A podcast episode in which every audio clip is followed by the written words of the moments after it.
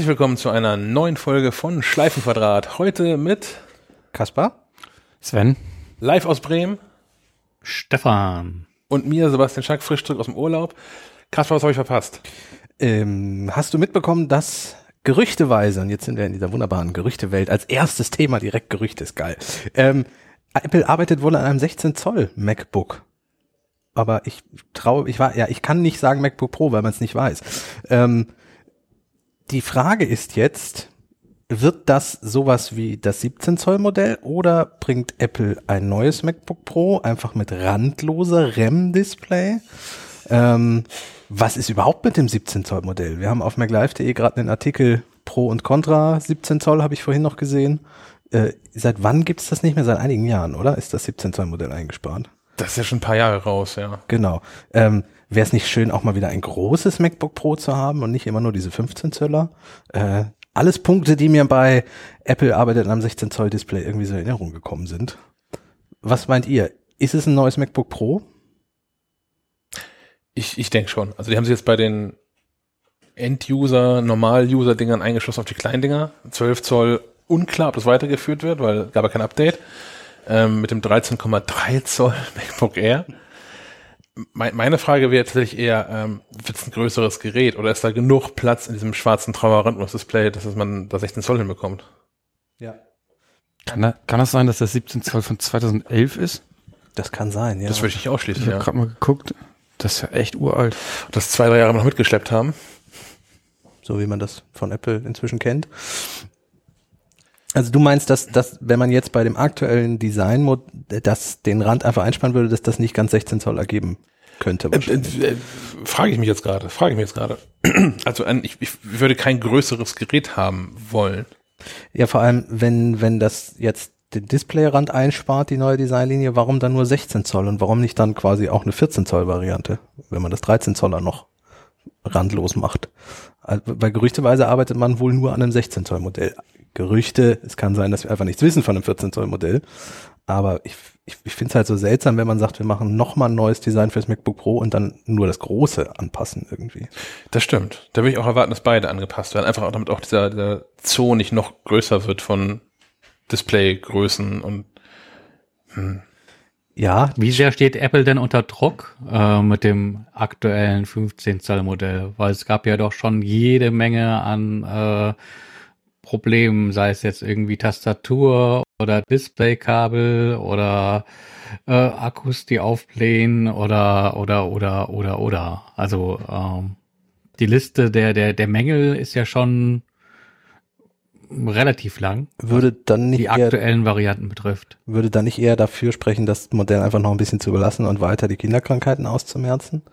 Also ich, ich, ich gefühlt ist das neue MacBook Pro ja eh erst seit kurzem im neuen Design, was natürlich nicht stimmt. Es ist ja jetzt schon drei Jahre, im dritten Jahr im neuen Design. mit Touchbar. 15, Ja, ne? mit Touchbar. Ja. Ja, ja, aber also die, die, die Frage ist auch klar, Apple steht da in der Kritik mit vielen Sachen, die sie beim MacBook Pro vermeintlich mangelbehaftet ausgeführt haben. Aber ich höre niemanden mehr, der über die Größe schimpft. Also natürlich gab es, als sie das 17 Zoll Ding eingestellt haben, diverse Leute, die geschrien haben, hier, aber ich kauf das doch so. Ja, du, du deine drei Freunde, aber sonst halt niemand. Also wird ja der Grund gewesen sein. Ähm, aber ja, größeres Display. Also es könnte höchstens genau so das sein, das ist einfach mitten, wie beim iPad Pro jetzt auch. Dass man Okay, das Gerät wird halt nicht größer, aber aufgrund von neuen Technologien, die wir hier äh, entweder entwickelt oder erworben haben, ähm, kriegen wir das mehr, mehr Bildschirm in dieselbe, ins selbe Gehäuse. Ja.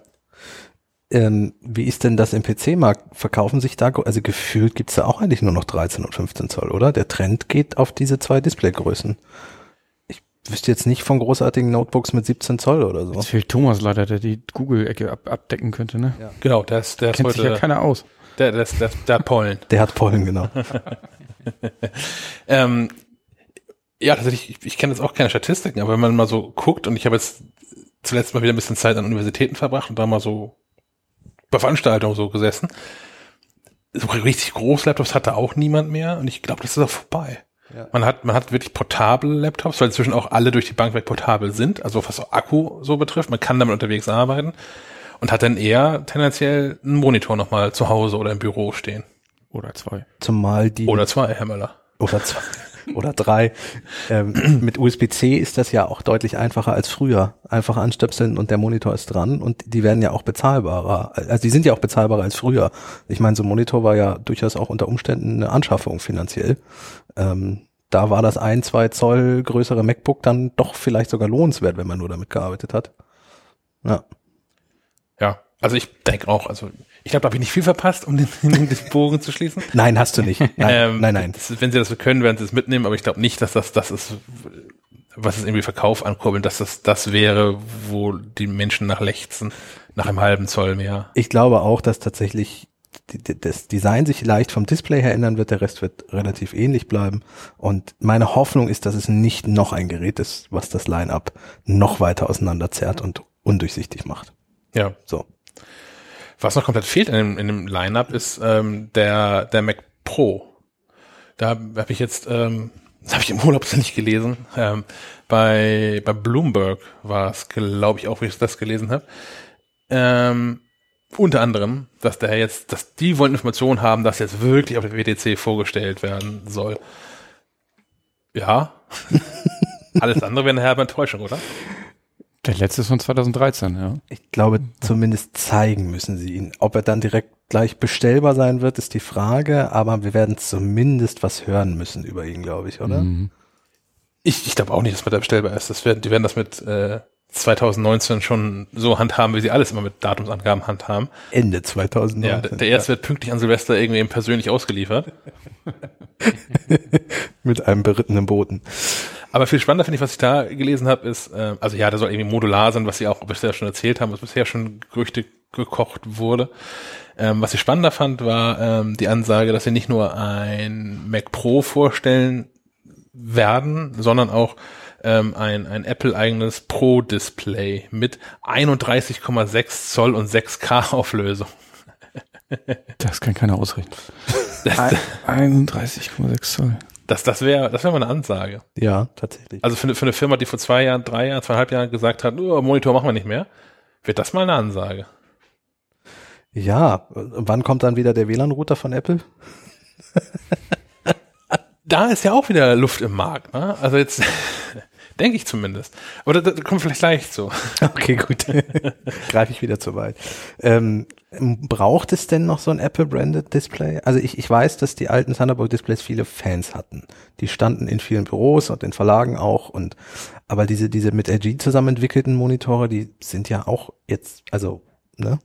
Wobei da auch viel gemeckert wurde, ne? Über dass die nicht, dass die nicht vernünftig funktionieren und Sync nicht funktioniert, funktioniert und dass die äh, ausgehen, wenn man eben hier komische Sachen auf dem Mac macht. Okay. Das war auch alles nicht golden. Also, also inzwischen scheint das alles behoben zu sein, aber ähm, ich hätte, ja, ich hätte auch gerne ein schickes Display. Ja, designtechnisch könnten die natürlich schon ordentlich nach vorne preschen. Vor allem, wenn das MacBook randlos wird, warum wird nicht auch das Display dann randlos? Genau, genau. Also ich habe jetzt ja hier einen relativ aktuellen LG-Monitor vor mir, der ist jetzt auch nicht unfassbar hässlich, aber der ist halt sehr unsymmetrisch. Unsymmetrisch. Ne, also- Motorsgerät. Naja, das, da hat links, rechts hat er relativ schmale Ränder, oben Ach hat er ein bisschen breiteren Rand, unten ist der Rand am breitesten, weil dieses unsagbar hässliche LG-Logo kleben muss. Gut, das wäre bei Apple gerade jetzt auch so, dass dann der Apple da wieder äh, sichtbar wäre. Das ist für mich aber weit weniger Könnte der als. Anhänger unten dranhängen. In, in Das Apple- Gold Apple-Logo. oder Gold wahlweise. Ja, vielleicht auch das, aber naja. aber die, die Frage ist, was, was kostet denn sowas wohl? Ja. Ein, ein, mal sagen wir 32 Zoll großzügig gerundet Display mit 6. Also vor acht, acht Jahren wurde der mit 1000 Euro eingeführt. Der 27 Zoll. Das Display. Vor acht Jahren und da muss ein Apfel drauf. Äh, insofern dürfen wir noch ein bisschen oben drauf packen an finanziellem. Also unter 2000 wird es den nicht geben. Was? Sehe ich auch nicht. Ja. Alter. Das ist aber richtig viel. Man konnte es ja damals immer noch schön rechnen mit dem, mit dem iMac, ne? Dass man sagt, okay, dann ist der iMac halt unfassbar günstig, weil man den für zweieinhalbtausend bekommt in passabler Ausstattung. Und man also nur anderthalbtausend Euro für den Computer zahlt. Ja. Aber ja. Äh, Die, Aber ist das nicht voll das, voll das Randgruppenprodukt letztlich? Ich meine, wer stellt sich einen, einen äh, nehmen wir jetzt einfach mal an, 2000 Euro Display auf, auf den Tisch? Ich bin mir da Also auch, Apple wird ja auch nicht ohne Grund äh, die Entscheidung getroffen haben, ursprünglich äh, sich da von den Displays zu trennen und eine Kooperation einzugehen mit LG. Einfach weil äh, der Aufwand wahrscheinlich nicht in Relation zu den Erlösen steht. du meinst, es wäre eher so ein Marketing-Gag, jetzt nochmal ein Display rauszubringen für die zehn Leute, die es haben. Genau, jetzt nochmal zu zeigen, wir können doch auch Pro, weil hier der neue Mac Pro und dazu das tolle neue Display, aber Dazu reicht das schwarze Gehäuse nicht, sagst du. zu, zu, zum, zum Geldverdienen taugt das Apple, glaube ich, nichts. Nee, das denke ich auch nicht. Das denke ich. Also, klar, die werden schon Gewinn auf jedem einzelnen Gerät machen, aber ähm, das wird nicht so die Absatzzahlen haben, dass das iPhone Angst bekommen muss. Das ist ja immer so interessant, wenn man das dann im Netz beobachtet, dass äh, einige der Pro-User halt doch sehr viel Gehör finden und äh, gefühlt äh, sehr laut am Schreien sind. Aber ja, sehr laut bedeutet nicht, dass das eine Mehrheit sein muss, sondern einfach äh, nur eine sehr vokale äh, Minderheit, äh, die, die da Kritik am Line-Up und den Produkten Die sind ja auch schon wird. seit längerem unzufrieden, verständlicherweise. Also das ist ja auch die Nutzergruppe von Apple, die lange Zeit ja nun sehr benachteiligt wurde oder vergessen wurde, kann man mal fast sagen. So, also dass die laut schreien, kann ich ja fast schon nachvollziehen. Da kann man vielleicht andersrum fragen, ob es überhaupt noch einen, einen Mac Pro braucht. Also wer, wer soll den denn kaufen, wem nicht auch ein iMac Pro mit externer GPU reicht? Ja. Oder selbst der Mac Mini dringt ja inzwischen in Pro-Bereiche vor, wenn du ihn richtig ausstattest. Du kannst den ja auf ziemliche Hardware hochblasen, wenn du den, wenn du die finanziellen Mittel dazu hast. Vielleicht gibt's so ein Display einfach zum Mac Pro dazu. Apple schenkt dir was? Statt Aufkleber Dafür kostet aber auch 10.000 Statt Euro. Aufkleber. kannst du wählen beim Bestellprozess. Genau, möchtest du einen Aufkleber, Aufkleber, oder Display. möchtest du ein Display haben? Dann gibt's das aber nur in weiß, ne?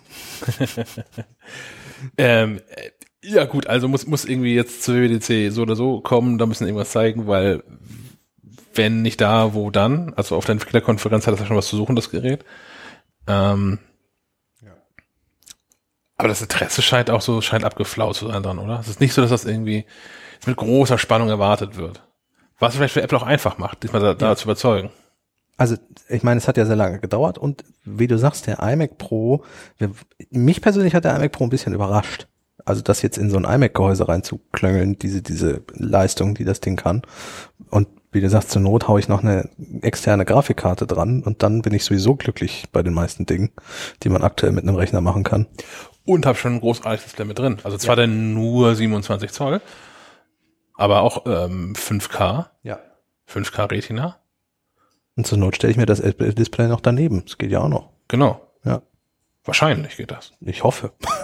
Ich, ich habe ich jetzt nicht, nicht nachgerechnet, was man wohl an, an Power braucht, um so ein 6K-Display äh, äh, mit, mit Pixel zu befeuern. Wie viele Fenster hattest du beim iMac Pro offen gleich oder wie viele Systeme hattest du gleichzeitig da drauf laufen? Ich glaube zwölf, zwölf virtuelle Maschinen Ja. mit verschiedenen Windows, Linux und, und Mac OS und, und äh, Ins Schwitzen hast du dir nicht gebracht damit. Also ich, ho ich hoffe, Nee. so ein, so ein 31 Zoll Display kriegt er hin. Wahrscheinlich schon. Wahrscheinlich schon, ja. ähm, ja, Router hattest du vorhin noch kurz angesprochen, was Ja. Apple TV bringt. Und ich, ich sehe da auch tatsächlich so ein bisschen Platz im Markt, weil alles, was so an, an Mesh-Gedöns rauskommt, funktioniert ja vor allem geräteübergreifend, systemübergreifend so halb. Ich bin mit dem, was, was AVM hat, zu Hause so, so mittelglücklich, weil ab und zu dann das, das iPhone sich aus dem Schlafzimmer doch nicht mit der eins mal weiter befindlichen Range Extender Steckdosenlösung verbindet, sondern mit dem, mit der Fritzbox, die eine Etage tiefer steht und dann ist der Durchsatz von Arsch. Ähm, und in den USA jetzt über zwei, drei Jahre groß gefeiert Eero, die wohl auch wirklich für, für Dumme sind. Also packst du aus, funktioniert. Wir sind jetzt gerade von Amazon gekauft worden. Ob man das möchte, weiß ich auch nicht. Mhm. Also, weil wer weiß schon, was dann, also wer da welche Daten hin vermittelt. Ich könnte mir schon vorstellen, dass das, das, äh, warum ist das nicht im Apple TV mit drin?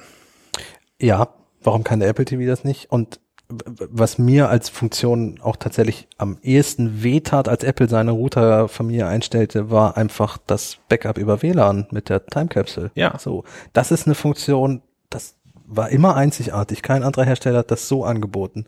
Und das war für viele auch ein Kaufargument, sich ins Apple-Ökosystem einzuklinken. Und das ist halt komplett ab ausgestorben, seit die Router weg sind.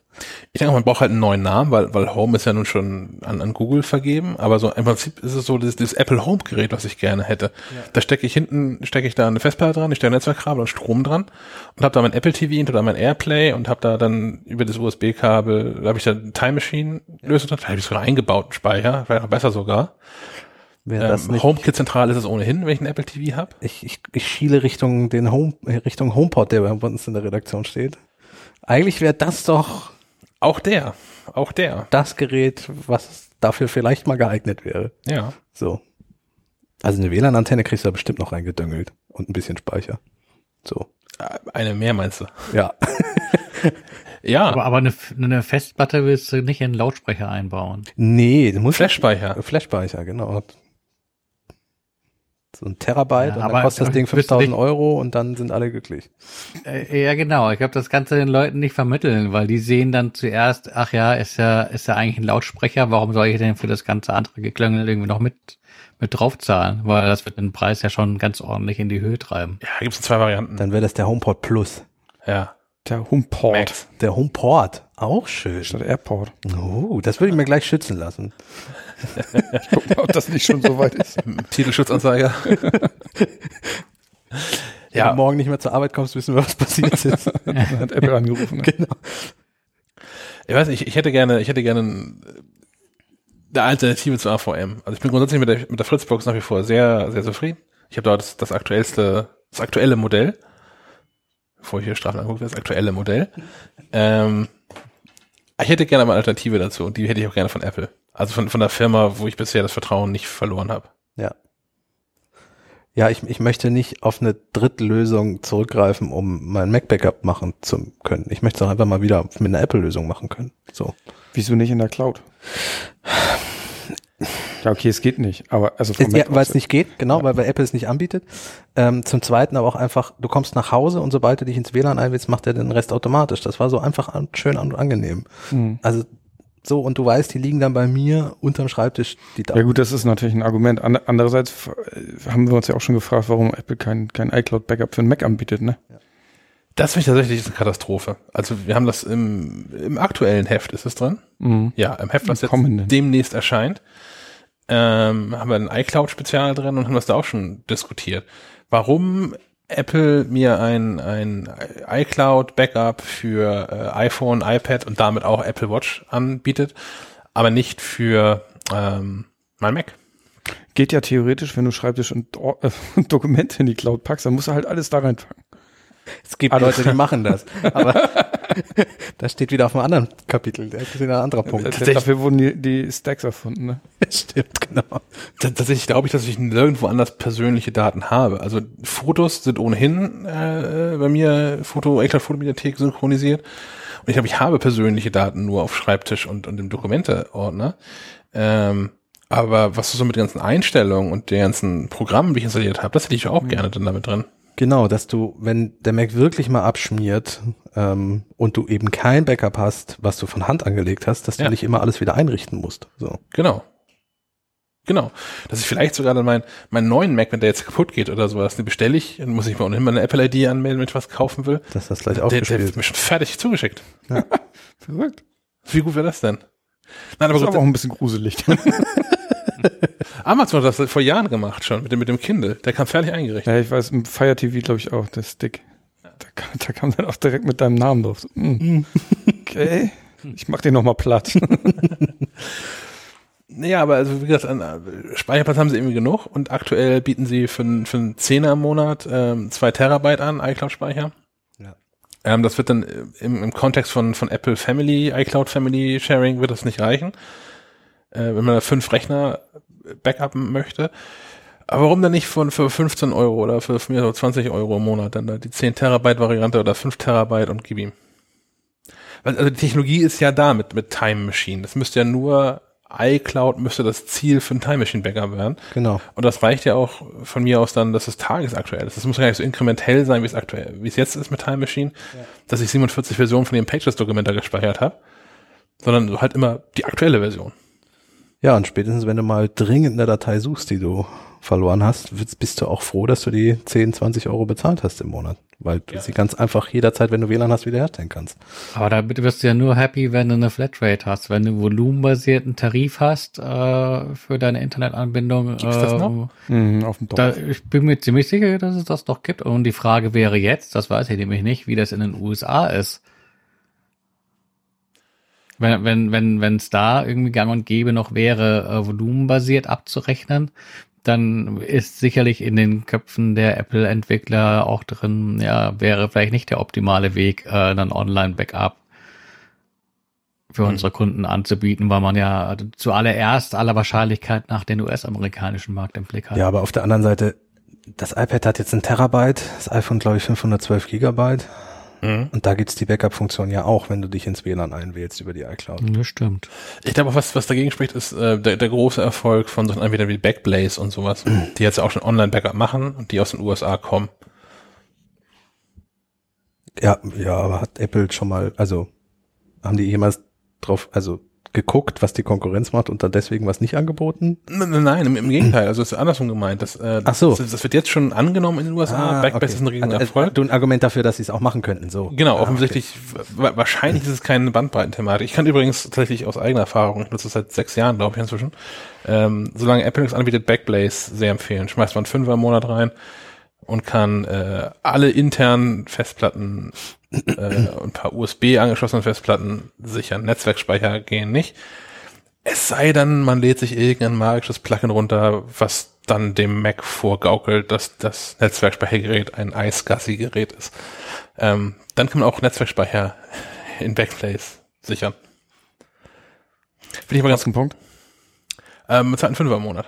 Pro, Für- pro, egal. pro Gerät. Pro, ja, für egal wie viel Speicher. Oh, das ist, das Ja. ist, ja. Hat dafür auch nichts Inkrementelles, sondern immer nur die, nur die aktuelle Version. Seit jetzt ein oder zwei Jahren haben sie die App aktualisiert, so dass man da auch unterwegs drauf Zugriff hat. Also es war eine Zeit lang so, dass man halt das ganze Archiv runterladen konnte oder ähm, sich das per Express schicken lassen konnte auf Festplatte. Oh. Also auch den USA. Aus den USA. FedEx, Aber Overnight gegen. Geld. Ja, ja, natürlich, natürlich.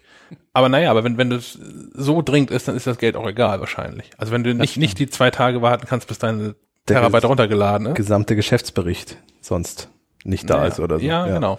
Und inzwischen ist es aber so, dass man, ähm, dass, dass das Backup sowieso, das wird verschlüsselt. Also die Daten, die übermittelt werden, werden auf dem lokalen Rechner in einzelne Chunks unter, äh, runtergebrochen und dort verschlüsselt und dann hochgeladen.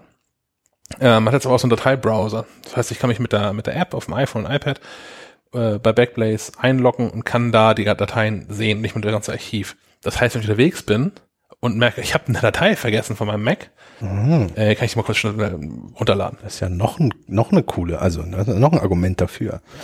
Hm, nicht schlecht. Egal, was ihr nutzt, Hauptsache ihr macht ein Backup. Ja, Ja, Das ist ganz wichtig. äh, Daten sind, darauf hinweisen. Daten sind keine Daten, wenn es kein Backup gibt. Ja. Oder mehrere Backups. Ich habe ja so eine. Ich bin, Oh Gott, jetzt, Umso mehr, umso besser. Kein Backup, kein Mitleid. So. richtig.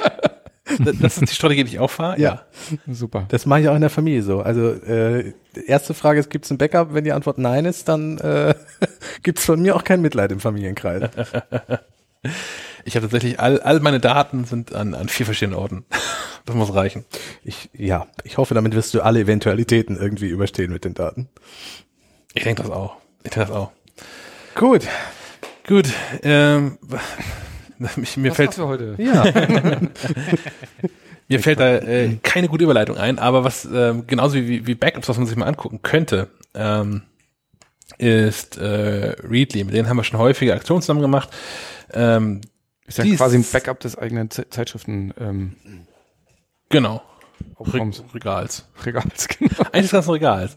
Ähm, die sind sowas wie, äh, ach Kasper, erklär du mal. Was ist, was ist Readly? Was, Die sind ähm, das Spotify für Zeitschriften, nennen sie sich, glaube ich, auch selbst, oder? Netflix für Zeitschriften, ich weiß es gerade nicht genau. Also sie sind ein Streaming-Anbieter für Zeitschriften mit, lass mich nicht lügen, 3600 Titeln inzwischen, über 3600, ähm, deutschsprachig und englischsprachig und ich glaube auch von, International. also ja. internationale Titel, genau, in verschiedenen Sprachen. Ähm, der Vorteil ist, du zahlst einmal im Monat deine Gebühr und hast dafür Zugriff, vollen Zugriff auf alle Magazine und Zeitschriften, die da drin sind und kannst sie digital lesen und auch in einer sehr angenehmen App und im Desktop. Da gibt's ja immer noch den Browser, oder? Den ja, der sie wurde erhalten, nach, Ja. nachdem großer Ge Protest angekündigt wurde, als die meinten, sie stellen das ein. Ja. Dann gab es großen Protest und dann, Auch von uns? Ja, und dann sind sie eingeknickt, weil es einfach praktisch. Ja, ja. Hast halt alle deine Magazine im Browser. Und es, äh, Readly könnte so ein bisschen die Zukunft für Printmagazine sein. Ja. So. Und wir sind mit denen so ein bisschen auf, auf verschiedenen Ebenen ver, verpartnert. Also wir haben schon diverse Aktionen zusammen ähm, gemacht. Das ist das Neueste, was, was wir zusammen machen, ist ähm, ein Readly Exclusive. Das sind äh, Magazine, die exklusiv, daher der Name, ähm, Wow, ah, jetzt verstehe ich das. äh, bei, bei Readly erscheinen. Und ähm, wenn ihr ein Readly-Abo habt, guckt euch das mal an. Wir haben da jetzt so ein, ein 130 Tipps und Tricks Spezial veröffentlicht zum äh, mit 130, 130 Tipps und Tricks zum, zum Mac, zum iPhone, zum iPad, zur Apple Watch. Ähm, das hat vor allem Herr Möller zusammengestellt. Mhm. Und äh, wer bisher kein Readly-Abo hat, kann sich da einfach mal, so, ich glaube, kostenfrei 14 Tage, was sind das? Paar, paar Tage auf jeden Fall. Äh, Man kann auf alle Fälle ein paar Tage reinschnuppern. Den ersten Monat gibt's für einen Euro. Da kann man nicht mehr. Ja, das so kann man ruhig mal es, testen. Genau.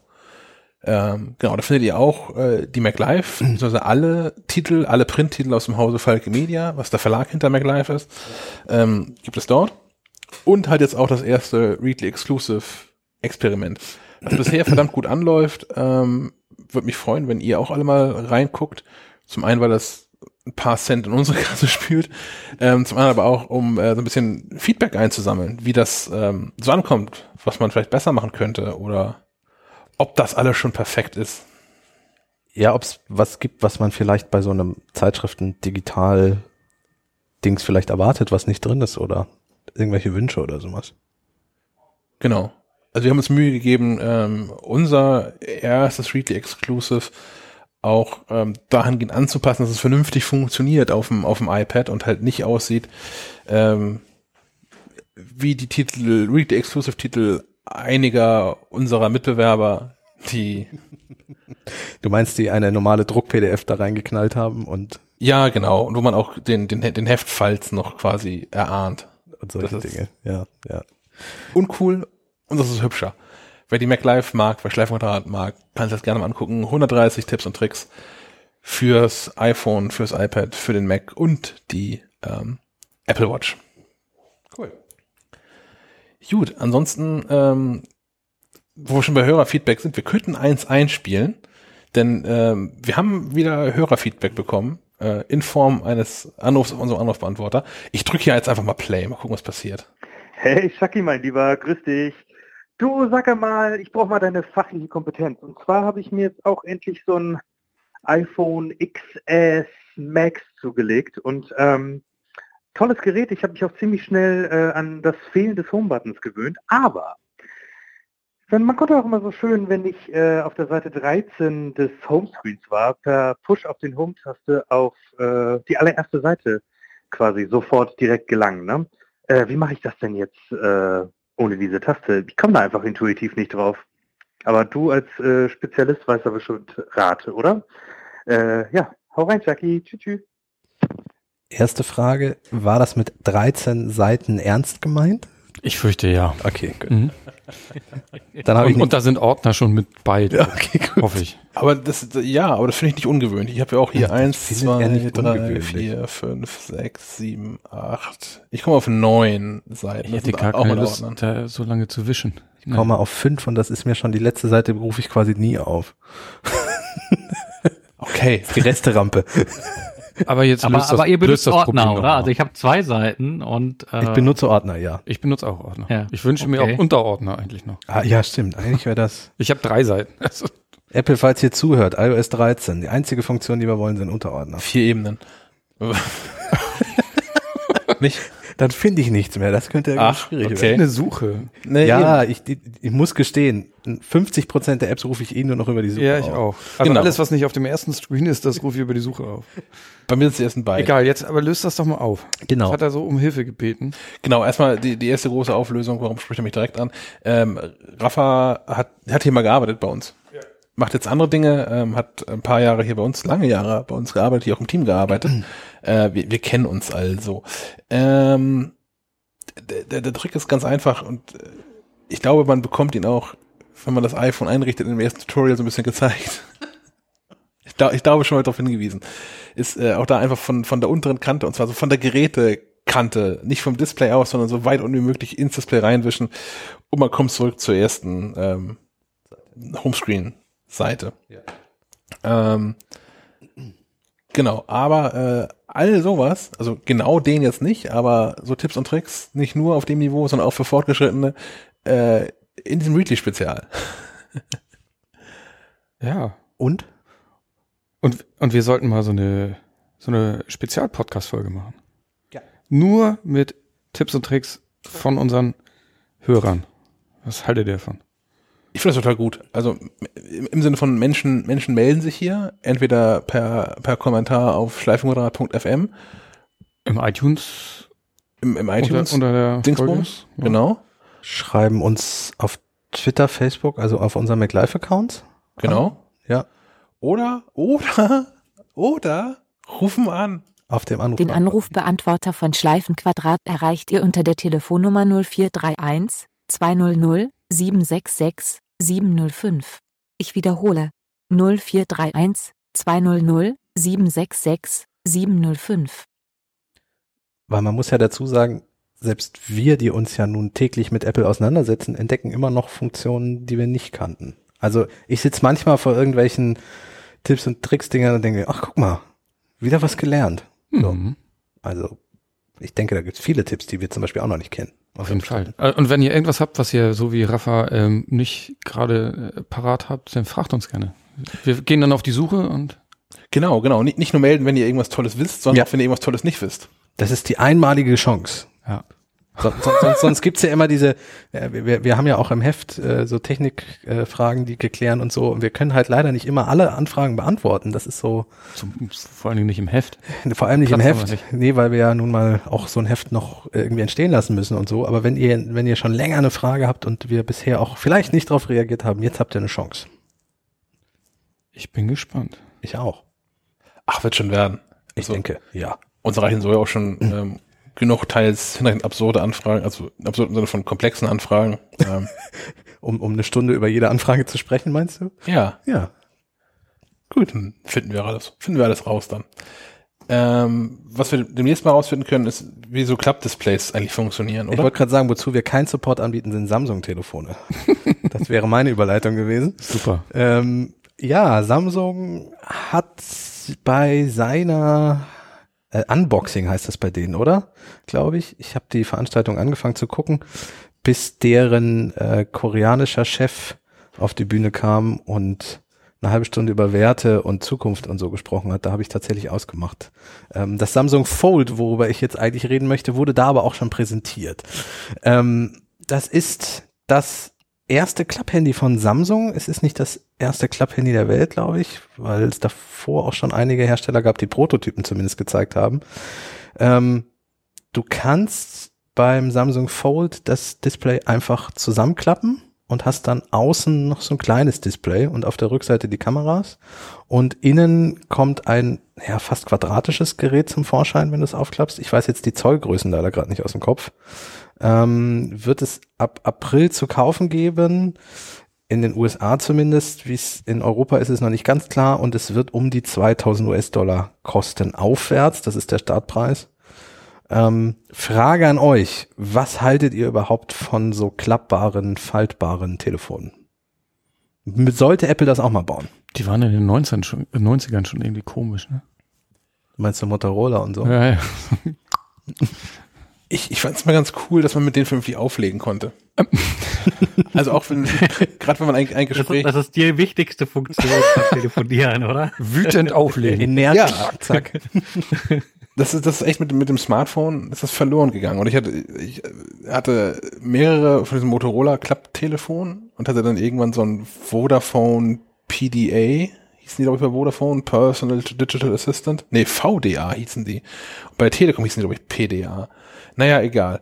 Ähm, und dann ging es aber schon los, die waren dann mit so einem kapazitiven Touch-Display, mit so einem blöden Zahnstocherstiftchen dabei. Mhm.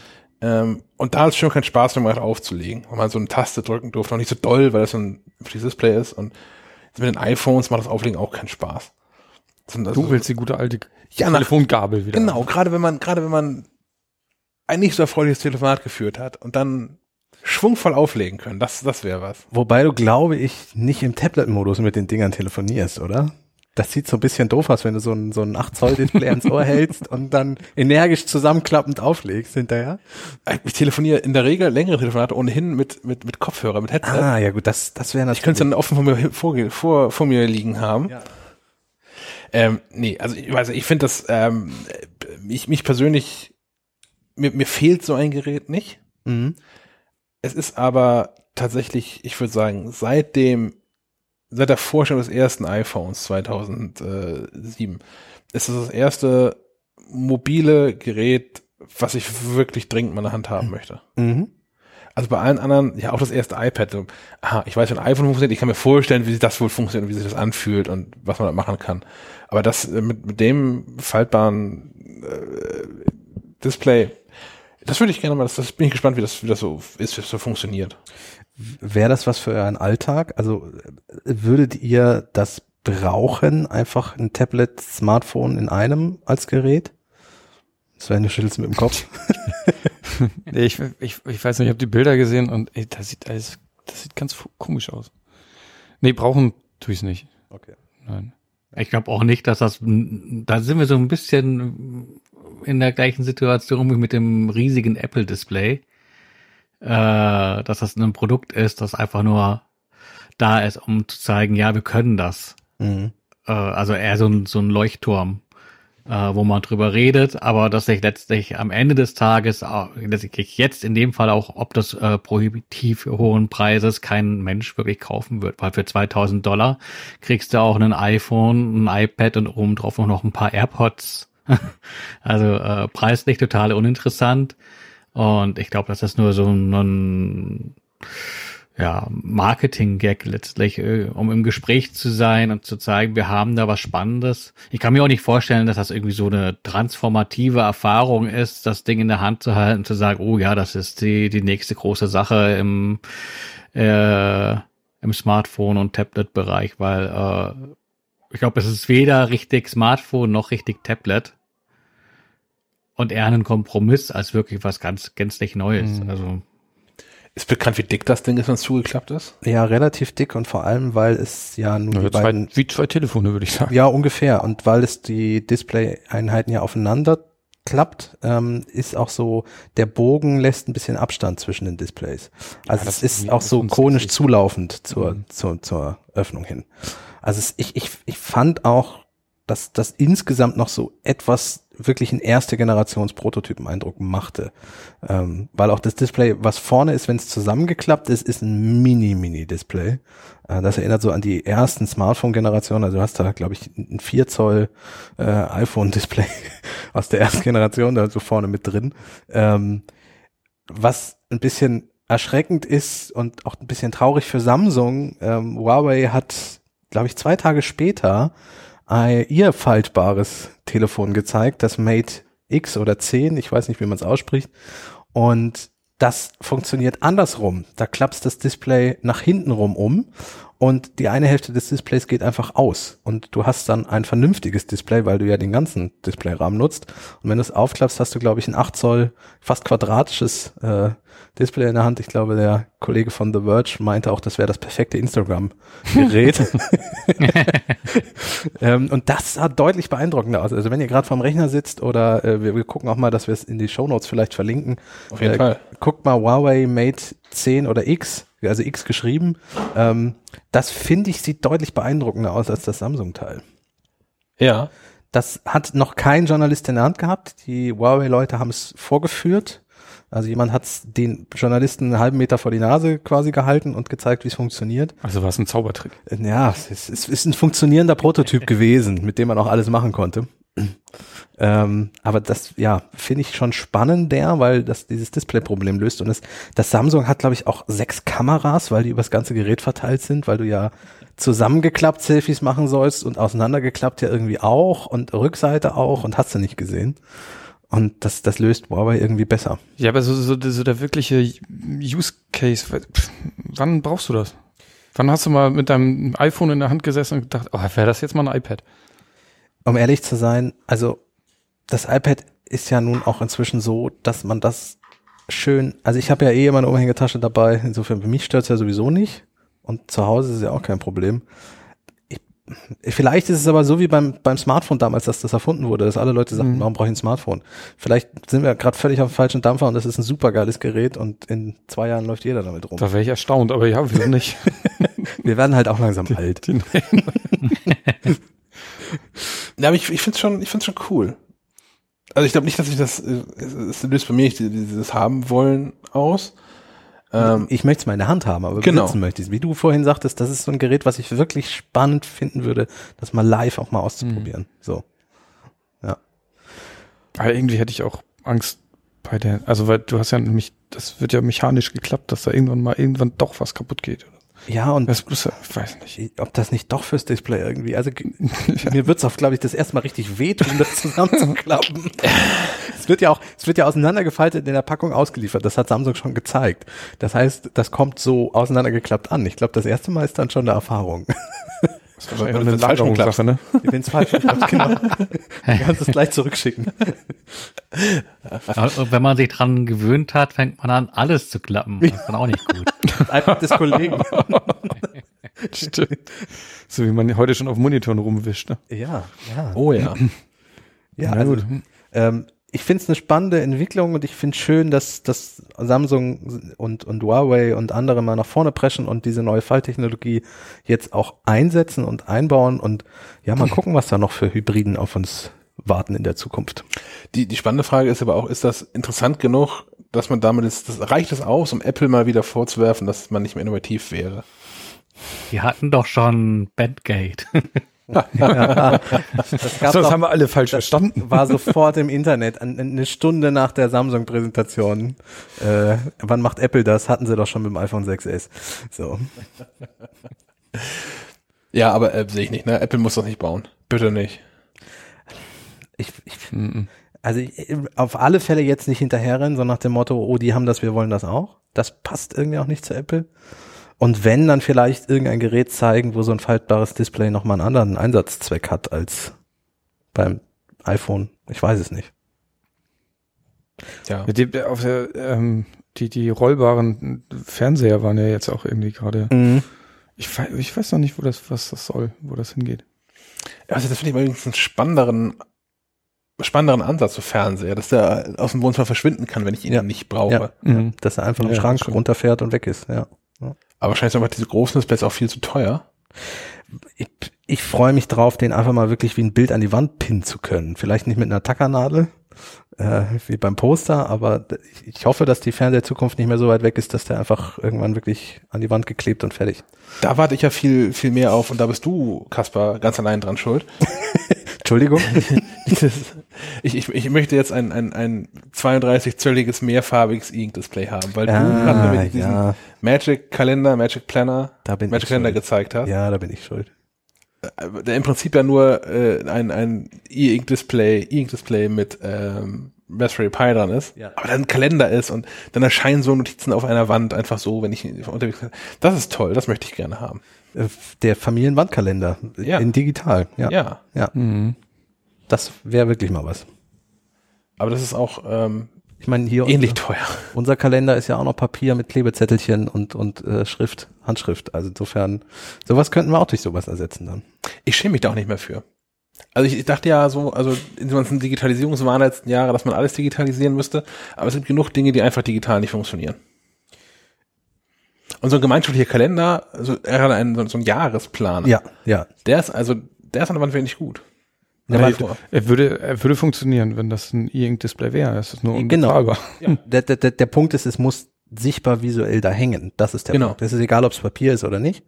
Aber den in der Google-Tabelle zu verstecken, das geht nicht vom Kopf. Nein, So. gar nicht. Du könntest auch so einen großen Monitor da hinhängen, der nichts anderes zeigt als den Kalender. Würde auch gehen. Wäre, würde auch Ich gehen. glaube aber, das macht der Chef nicht mit. Stromverbrauch und so? Ach, Das Stromverbrauch ist egal, aber ich glaube, wir haben sinnvollere Einsatzzwecke für Fernseher. Ja, also wenn ihr Oh, da wenn- draußen, Irgendwann gibt's ja vielleicht so, keine Ahnung, digitalen Wandlack oder so, den man einfach aufträgt und dann, dann einfach irgendwas Ja. zeigen kann. dann hängst du mit einer, mit einer Krokodilsklemme da ein Kabel dran und fertig. Ja. Wie auch immer, keine Ahnung. Das ist nicht mein Problem. Das soll jemand anders lösen. Oder die E-Tapete. Ja, Ja. genau. Sowas halt. Also, Und ein USB-Stecker dran. Was man natürlich machen könnte, ist, äh, wenn ein möglichst leises Modell kauft, ein Beamer. ja. Raspberry Pi an Beamer hängen. Zack, bumm, Wandbund. Gibt vielleicht auch noch sparsamere Ich, Möglichkeiten. dann. ich finde aber auch so charmant, dass E-Ink halt nicht leuchtet von sich aus. Das finde ich sehr charmant an diesem E-Ink- E-Paper-Ding. Und dass es aus ist, wenn sich gar nichts ändert. Richtig, genau. Das ist so, wie es da hängt, kein Strom verbraucht. Das ist auch einfach ein richtig cooler Ansatz. Und da wäre mir auch völlig egal, dass er nur so, so viel Farben kann oder nur schwarz-weiß oder was auch immer.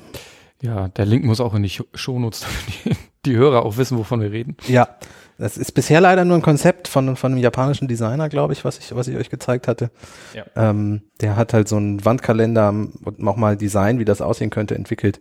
Aber bei dem krankt es, glaube ich, genauso wie bei allen anderen Herstellern, die das vielleicht schon mal als Idee entwickelt haben. Die, diese Displays sind in der Größe noch unbezahlbar. So, fertig.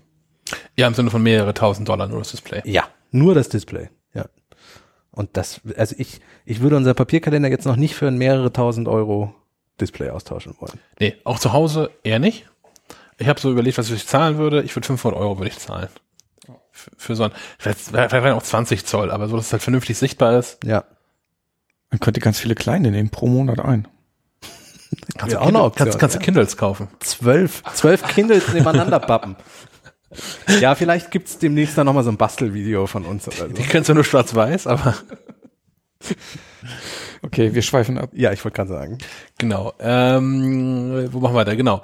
Ähm, um den ganzen Quark ähm, bezahlen zu können, den wir uns ausgedacht haben oder Samsung sich ausgedacht hat, ähm, ist ein ganz guter Ansatz, sich Geld vom Finanzamt zurückzuholen. Wer hat das für dieses Jahr schon gemacht oder für das vergangene Jahr? Es ist fertig, ich habe es noch nicht abgeschickt. Mhm. Okay, ich, ich, Schon So früh wie noch, noch, so früh wie noch nie. Ich bin sehr stolz auf mich. Dabei hast du auch länger Zeit. Ich bin auch fertig und hadere noch an einer einzigen Sache. Ich mache das, ich, meine Steuererklärung mache ich seit wirklich seit vielen, vielen Jahren mit äh, Viso von von Bool Data. Und ähm, ich habe zum ersten Mal überhaupt, habe ich noch eine freiberufliche Tätigkeit mit angegeben. Also ich hatte vorher einfach auch nichts da anzugeben. Ähm, und da fehlt dem Finanzamt noch eine Schnittstelle für, um eine Einnahmenüberschussrechnung mit abliefern zu können. Stimmt. Das soll bis Ende Februar nachgereicht werden. Ich warte, ich gucke also Ah. täglich, ob ich meine Steuererklärung abgeben kann. Ähm, über das und über ähnliche Themen ähm, habe ich mit dem Sponsor der heutigen Episode gesprochen, ähm, nämlich jemandem von Pool, Pool Data, ähm, über deren neueste Version von äh, dem, dem Viso-Steuerprogramm für den Mac, was das alles so Neues kann. Ähm, und das hört ihr jetzt. Ich sitze hier heute äh, am Telefon und spreche mit Thomas, Thomas Matena von Bool Data. Ähm, Thomas, wer, wer bist du eigentlich? Was machst du genau bei Bool Data? Ja, wer bin ich? Ich kümmere mich ums ähm, Marketing, Marketingkommunikation für unsere Steuerprodukte. Da haben wir ein relativ breites Portfolio. Ähm, wir haben mal ganz früher angefangen, Windows-Software zu entwickeln. Seit 2011 bieten wir unsere Software auch für den Mac an. Über den Lauf der Jahre sind dann auch Apps dazugekommen, Tablet-Apps für Android, für iOS. Ähm, wir haben eine Web-App mit Steuer Web, wo man die Steuererklärung im Browser machen kann. Also eigentlich so ein ganzes Ökosystem rund ums Thema Steuererklärung, mit dem wir ähm, uns das Ziel gesetzt haben, den Menschen da draußen die Steuer so angenehm, so einfach wie möglich zu machen. Und ich versuche meinen Teil dazu beizutragen. Da liegt natürlich die erste Frage ähm, relativ nah. Hast du denn deine Steuererklärung schon gemacht für 2018? Ich bin dran. Also ähm, ich bin sogar auch relativ weit. Wer mich im Moment äh, so ein bisschen im Stich lässt, ist die eine oder andere Bank, äh, bei der ich ein Konto habe und die versprochen hat, dass sie mir eine Jahressteuerbescheinigung schicken möchte und auf die warte ich noch. Und die Banken sind da auch oft schon mal so ein bisschen unverbindlich. Also eine hat geschrieben, na ja, kriegst du wahrscheinlich bis Ende April und bei einer anderen so innerhalb des zweiten Quartals. Also es kann noch ein bisschen dauern, bis ich meine Steuererklärung abgeben kann. Äh, aber die gute Nachricht ist ja, dass wir alle für das Steuerjahr 2018 ein bisschen länger Zeit haben zum Abgeben. Früher war ja immer der 31. Mai so der große Steuerstichtag, wo dann viele auch noch so auf die letzte Minute Sachen ausgedruckt, zusammengepackt, in Briefumschlag gesteckt, äh, zum Finanzamt gefahren und dann vor Ort in den Briefkasten geworfen haben.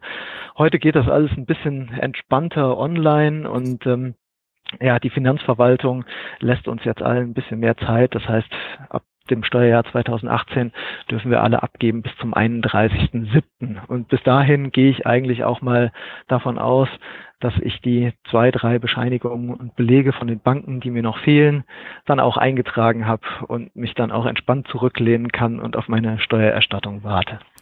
Ich habe festgestellt, dass ich, dass die, die Finanzverwaltung nicht nur uns mehr Zeit lässt, sondern selbst auch so ein bisschen mehr Zeit gewährt. Denn ich habe tatsächlich äh, schon in meinem äh, äh Neujahrsurlaub meine Steuererklärung soweit vorbereitet, wie es irgendwie nur geht. Ähm, bin aber auch nebenberuflich noch freiberuflich tätig als, als ähm, Journalist, habe so zwei, drei Artikel geschrieben und habe dafür mhm. eine Einnahmenüberschussrechnung gemacht, die ich natürlich auch gerne mit, mit der, äh, mit der, der Visor-Software abgeben würde. Und da bekomme ich auch, auch heute noch, auch heute noch die Meldung, ähm, dass das elektronische Formular EUR äh, für Elster nach wie vor nicht zur Verfügung steht, seitens der Finanzämter. Von daher, ich sitze mhm. auch noch wie auf Kohlen und warte, dass ich endlich abgeben kann. Denn eigentlich bin ich äh, als, als vorbildlicher Steuerbürger äh, am 2. Januar fertig gewesen. Und seitdem ja, warte ich nur noch. ja, ja, so, so kann es gehen. Ne? Ja, überall nur im Stich gelassen. Ja, ach, das würde ich, das würde ich so nicht sagen. Ja, ähm, ich denke äh, generell äh, ist die Finanzverwaltung eigentlich schon relativ weit, denn wenn man sich mal anschaut, was wir in, in Deutschland so an Digitalisierungsprojekten überhaupt haben, ähm, ja, dann wird die Luft relativ schnell dünn und da ist Elster äh, wirklich ein echtes Aushängeschild, kann man sagen. Es werden ja jedes Jahr äh, gut 20 Millionen Steuererklärungen elektronisch abgegeben bei den Finanzämtern. Das ist schon eine ziemliche Hausnummer. Nummer. Die Wachstumsraten sind auch noch da. Ja, und äh, wenn ich mir überlege, gegenüber den Papierformularen, äh, die wir früher hatten, sind wir da schon ein deutliches Stück nach vorne gekommen. Äh, von daher muss man da auch ganz klar mal loben, ja, und äh, sagen, wir sind da auf einem guten Weg. Äh, was auch noch eine schöne Sache ist, hat vielleicht auch der eine oder andere noch nicht mitbekommen. Ähm, beim Thema Belege hat sich auch was geändert, passt auch so ein bisschen in die Digitalisierungsstrategie der Finanzämter, dass die sagen, naja, diesen ganzen Papierkram, das wollen wir eigentlich auch gar nicht mehr so gerne, ähm, was dann dazu führt, dass man nicht mehr, wie das früher der Fall war, alle seine Belege praktisch in vorauseilendem Gehorsam schon mitschickt für die Steuererklärung, sondern das funktioniert jetzt nach dem umgekehrten Prinzip. Der Staat hat sich dafür das, das schöne äh, Wort Belegvorhaltepflicht ausgedacht. Das heißt, ich muss meine Belege nur noch zu Hause aufbewahren. Und wenn das Finanzamt dann eine Frage hat zu meiner Steuererklärung oder tatsächlich noch einen Beleg sehen möchte, dann melden die sich bei mir, fordern den an. Ich schicke den vielleicht sogar als PDF oder per E-Mail. Ähm, da sind die mittlerweile auch sehr entspannt, was das angeht. Ähm, so dass ich gar nicht mehr äh, groß was mit Papier zu tun habe. Und wenn ich das halt damit kombiniere, dass ich eh schon digital über Elster abgebe, ähm, ja, dann ist das eigentlich schon ein sehr smoother und angenehmer äh, Prozess, wo nicht mehr viel Papier im Spiel ist. Das wäre auch mein Tipp. Ich habe ähm, für einen Artikel recherchiert und mit, mit verschiedenen Finanzämtern gesprochen, ähm, genau darüber, über diese Belegvorhaltepflicht und äh, habe da auch mehrfach mhm. gelesen, dass Belege im Original vorgehalten werden müssen, äh, um die halt nachreichen mhm. zu können und habe mit Leuten vom Finanzamt gesprochen. Niemand wollte sich da wirklich zitieren lassen, aber meine Frage war immer, ich muss jetzt wirklich noch so eine Kiste haben, wo der ganze Zettelkram drin ist, weil für mich scanne ich das ohnehin ein und sortiere das weg. Und äh, ich mache halt ein, ein Backup für den Fall der Fälle, falls mal irgendwie, keine Ahnung, das Heizungsrohr platzt oder so. Und äh, da haben eigentlich auch alle gesagt, na ja, also wenn jetzt ein Heizungsrohr platzt oder ein Karton beim Umzug verloren geht, ist halt so eine digitale Kopie besser als gar nichts. Ähm, Hm. von, von daher, ich, ich glaube, wenn es hart auf hart kommt, wird tatsächlich allen inzwischen ein PDF reichen. Ja, denke ich auch, klar. Ich meine, man darf halt auch nie äh, vergessen, der, der Finanzbeamte da am, am anderen Ende der Leitung, wenn man mit denen telefoniert, das sind auch alles Menschen und äh, da gibt's äh, super umgängliche Typen, ja, und äh, die haben natürlich auch gerade für solche Situationen, wie du es gerade geschildert hast, absolutes Verständnis, ja. Von daher ähm, würde ich das jetzt auch nicht so zwingend sehen, ja. Ähm, ich denke, das muss sich dann auch erstmal noch äh, einspielen, ähm, bis das dann auch bis in die letzte Amtsstube vorgedrungen ist, äh, dass man halt nicht mehr seine Belege äh, mitschickt. Ähm, aber ich glaube, wir sind da generell auf einem guten Weg. Wie ist denn euer Weg eigentlich gerade? Also was ist denn, also die, die Steuersoftware von, von Bull Data, Viso von Mac, gibt's ja nun auch schon ein Mhm. paar Tage länger. Ähm, Mhm. Und irgendwie schafft ihr das trotzdem jedes Jahr was, was Neues zu implementieren. Was ist denn dieses Jahr neu? Ja, was ist neu? Also unser großes Oberthema in den letzten zwei Jahren kann man eigentlich schon sagen, ist äh, das Thema Automatisierung der Steuererklärung. Also ich sage mal so, ganz automatisch wird eine Steuererklärung nie werden können. Ja, das äh, verhindert äh, eigentlich schon das Gesetz, denn das Gesetz äh, ist ja so ausgelegt, eine Steuererklärung ist praktisch eine ja, eine Erklärung oder eine, eine Willenserklärung von mir gegenüber meinem Finanzamt. Das heißt, irgendwo kommt es zum Schwur, da muss ich dann mal nicken und sagen, ja, das ist so, ähm, das sind die Werte, die ich übermitteln möchte. Und das ist einfach äh, eine Aufgabe, die kann man keinem äh, abnehmen. Ja, also äh, jetzt ganz am Ende dann zu sagen, yes, let's go. Ähm, aber wir können auf dem Weg dahin sehr vieles, sehr viel leichter machen. Und deswegen arbeiten wir ähm, momentan daran, äh, unsere Steuerautomatik weiter auszubauen.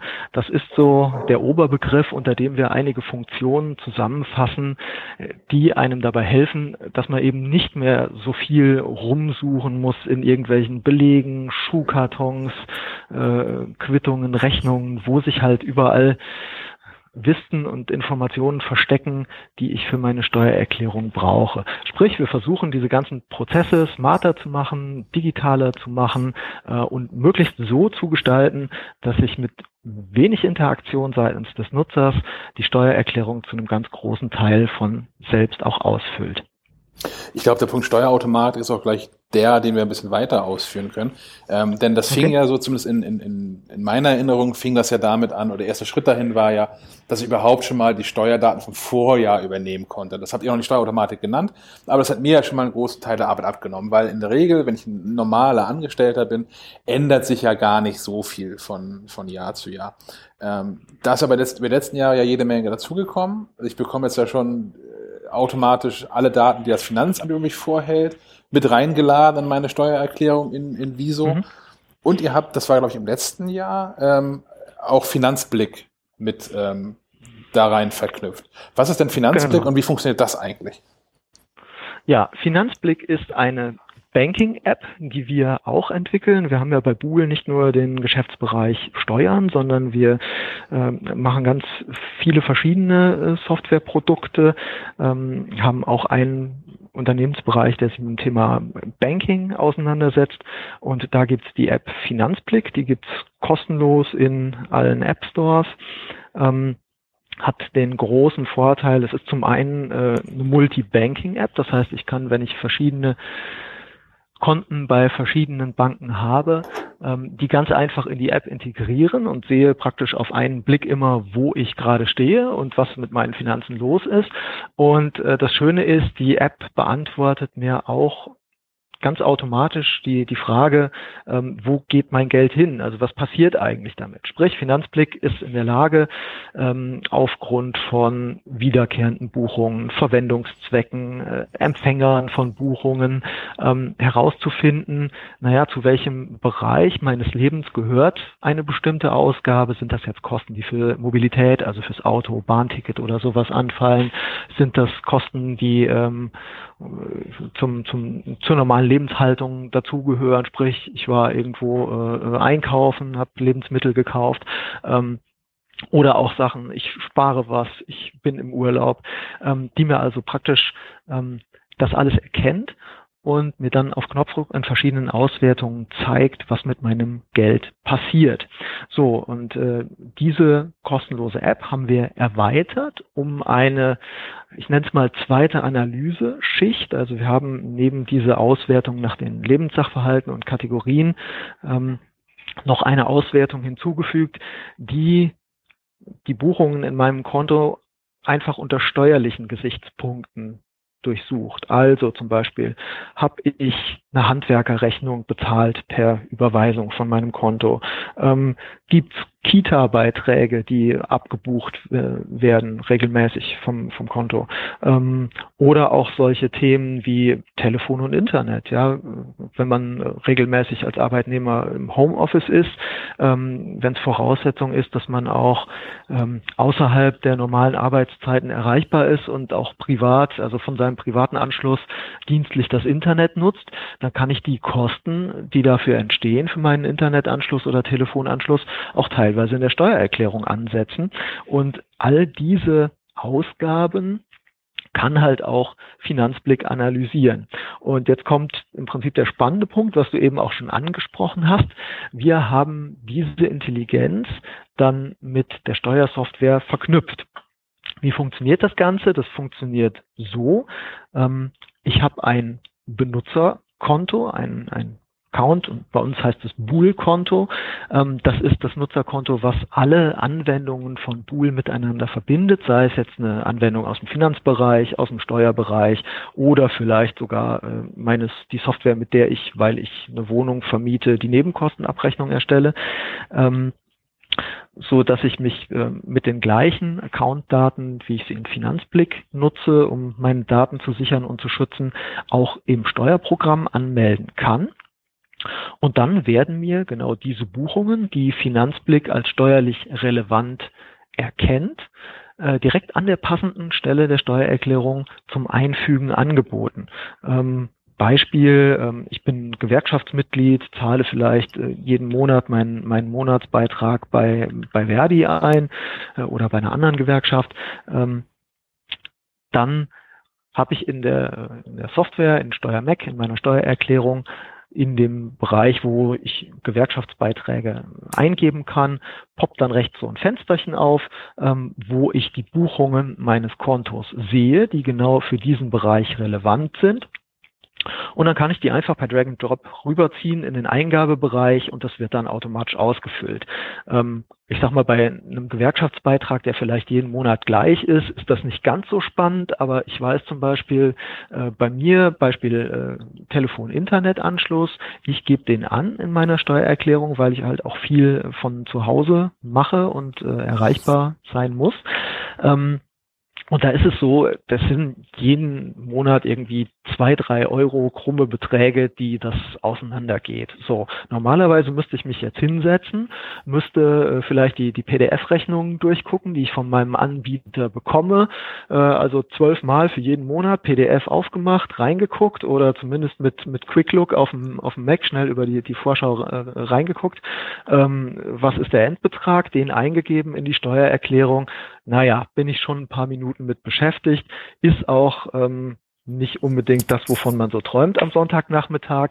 In dem Moment, wo ich Finanzblick nutze und das mit, ähm, mit meinem Konto verknüpft habe, ähm, sehe ich halt genau wirklich diese zwölf Buchungen mit den passenden Beträgen am Rand der Eingabenmaske. Ich klicke das einmal an, kann mit äh, Command A alles markieren, ähm, ziehe es mir rüber in die Steuererklärung und ich habe exakt nichts abgetippt. Ja, ähm, das ist also eine, eine super praktische und nützliche Funktion, ähm, die mir sogar dabei helfen kann, Steuern zu sparen, indem sie mich ja immer an der passenden Stelle erinnert, du, da ist noch was in deiner Steuererklärung, was da reingehören könnte. Ähm, Beispiel dafür, Spenden. Es ist eigentlich ein ganz gutes Beispiel. Spenden erkennt Finanzblick auch und oft ist es ja so, äh, wenn man was spendet, dann sind das ja eher so singuläre Ereignisse, sage ich jetzt mal. So, so typischerweise Dezember, Januar ist ja Hurricane-Saison, es gibt einen Tsunami in Indonesien, äh, ich sehe das im Fernsehen, möchte spontan helfen und spende irgendwie 50 äh, Euro ans Rote Kreuz, ist schnell überwiesen. So, und äh, diese Spende wäre auch steuerlich relevant. Jetzt ist es aber so, wenn ich irgendwie Anfang 2018, im Januar 2018, äh, da ans Rote Kreuz gespendet habe, habe den Rest des Jahres nichts mehr mit dem Roten Kreuz zu tun gehabt, ähm, sitze dann jetzt im April 2019 an meiner Steuererklärung. Naja, weiß ich dann noch, dass ich vor 13, 14 Monaten äh, äh, da mal Geld überwiesen habe?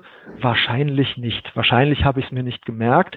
Ähm, und das wären aber schon wieder 50 Euro, die mir dabei helfen würden, meine Erstattung zu erhöhen.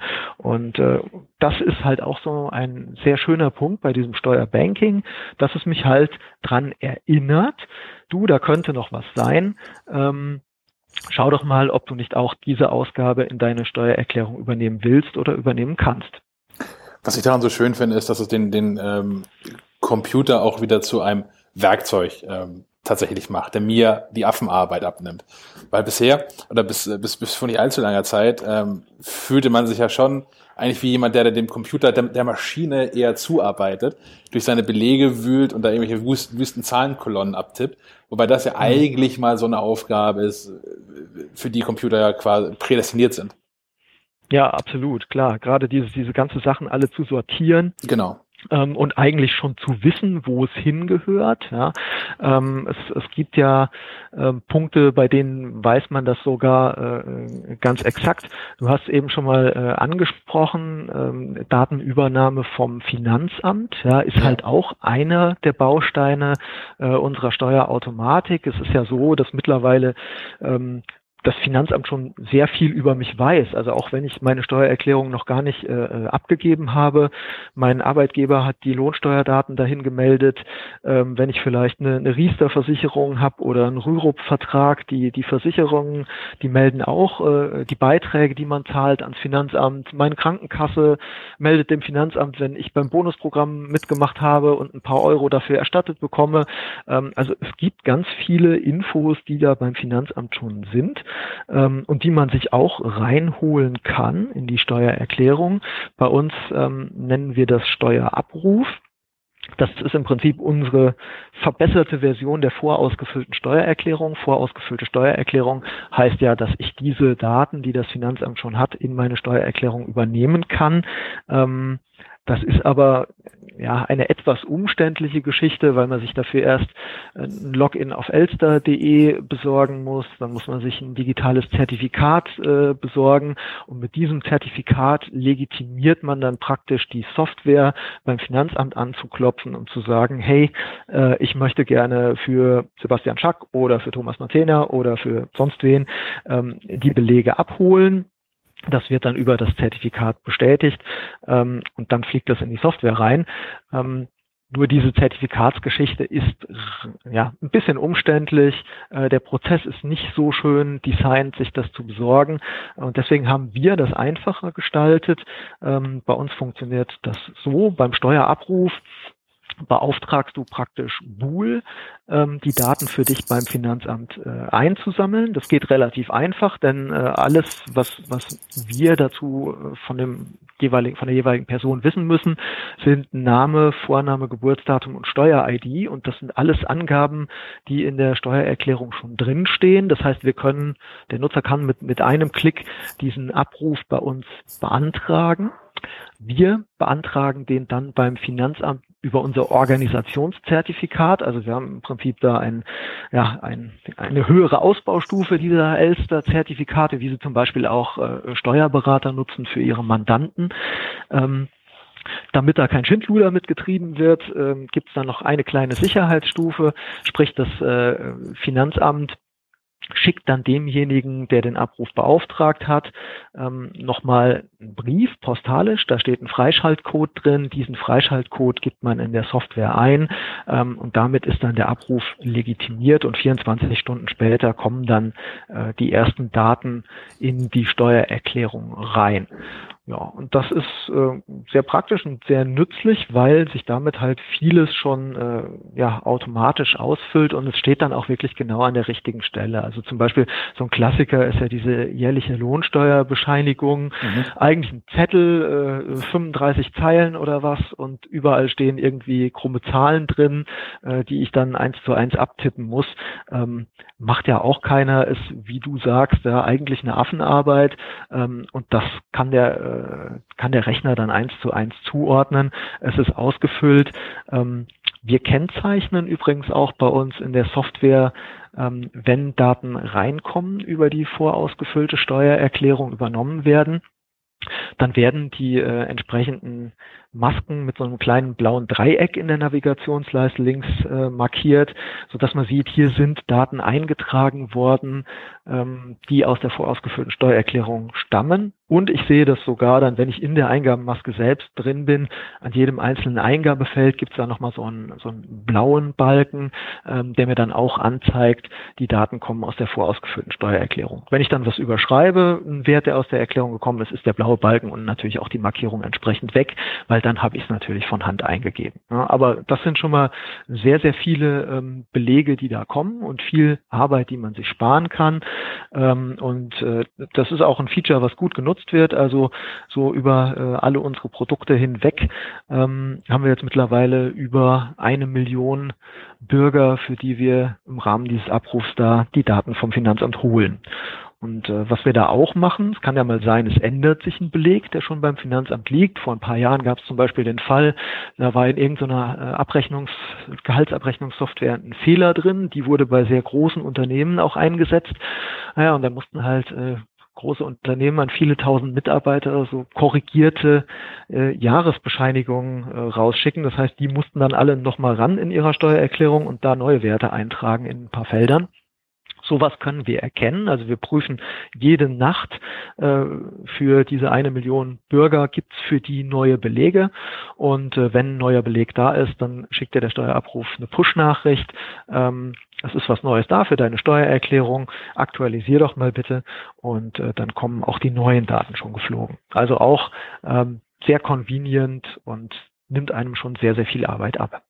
Was ich ganz faszinierend finde, ist, ähm, mit, mit was für einer Exaktheit das in, in der Steuersoftware bei euch funktioniert. Also klar, dass, dass die Daten übernommen werden, das ist so kein großer Zauber, weil die müssen halt ja dann nur übernommen werden. Da ist dann vermutlich äh, mhm. die Schnittstelle das größere Problem.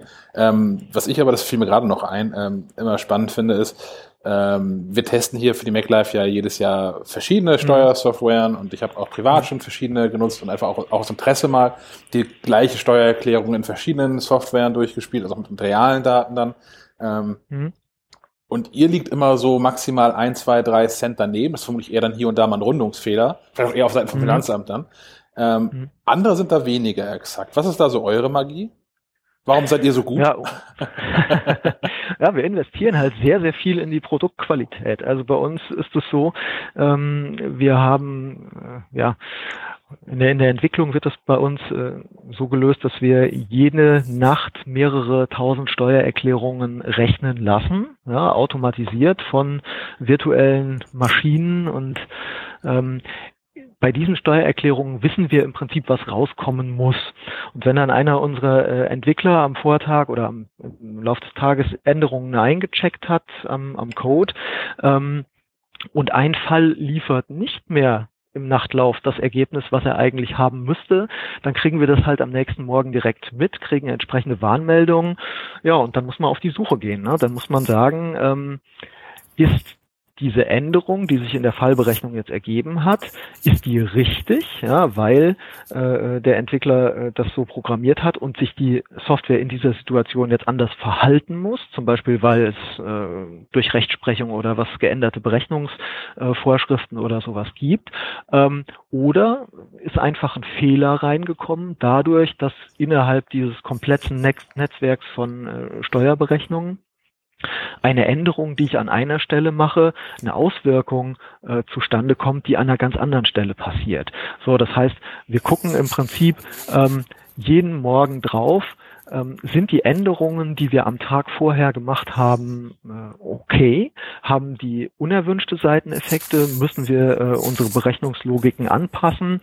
Ähm, oder hat der Fall halt ein äh, ein, ein neues, gutes Ergebnis.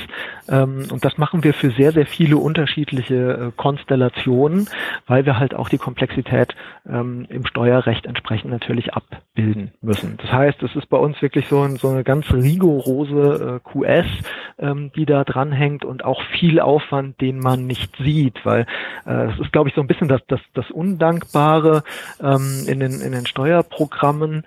Ähm, wenn man das kauft, ähm, dann, dann sieht man ja nur den Ausschnitt, den man selber nutzt und der einen selbst betrifft. Ähm, die Produkte haben aber alle, und das ist nicht nur bei uns so, sondern auch bei anderen Herstellern, äh, eine sehr große Leistungstiefe, weil die einfach auch mit dem x-ten Sonderfall äh, umgehen können müssen. Und da gibt es natürlich dann auch andere Anwendungen, die sagen einfach, naja, ich mache es mir leicht, das, das kann ich einfach nicht. Ähm, aber das ist für uns mit der Viso-Software nicht der Anspruch. Also wir waren ja die Ersten, die äh, Produkte für die Steuererklärung auf den Markt gebracht haben. Äh, das allererste, was wir gemacht haben, war sogar noch unter DOS. Das kann sich heute kein Mensch mehr vorstellen, wie das ausgesehen hat, ja, da in der Kommandozeile irgendwelchen Krams einzugeben. Ähm, also von daher sind wir schon äh, ein ganzes Stück weit gekommen. Ähm, und äh, ja, da hat sich schon schon viel getan. Und äh, du hast eben das, das Thema Datenübernahme angesprochen. Da wollte mhm. ich auch kurz noch eine Bemerkung zu machen. Naja, so ganz so trivial ist auch so eine Datenübernahme nicht. Ähm, oder sagen wir mal andersrum, man kann auch die intelligent machen. Ja, was wir zum Beispiel tun bei der, bei der Datenübernahme ist, wir versuchen die Vorjahreswerte intelligent vorzuschreiben. Was heißt das? Ähm, wenn ich mir ein neues MacBook kaufe oder einen neuen PC oder was auch immer, ein Gegenstand, der über mehrere Jahre abgeschrieben wird, dann übernehme ich natürlich auch die Abschreibung mit ins neue Jahr, ne, dass ich sowas nicht neu eintippen muss. Oder zum Beispiel, ähm, ich bin umgezogen im Vorjahr, dann ist es relativ unwahrscheinlich, dass ich in diesem Jahr wieder umgezogen bin. Und es ist noch unwahrscheinlicher, wenn ich denn wieder umgezogen bin, dass mein Umzug genau das gleiche gekostet hat wie im Vorjahr. Das heißt, Umzugskosten wären was, was wir bei einer Datenübernahme eher wegwerfen würden, damit nicht die Steuererklärung verfälscht vom, vom darauffolgenden Jahr.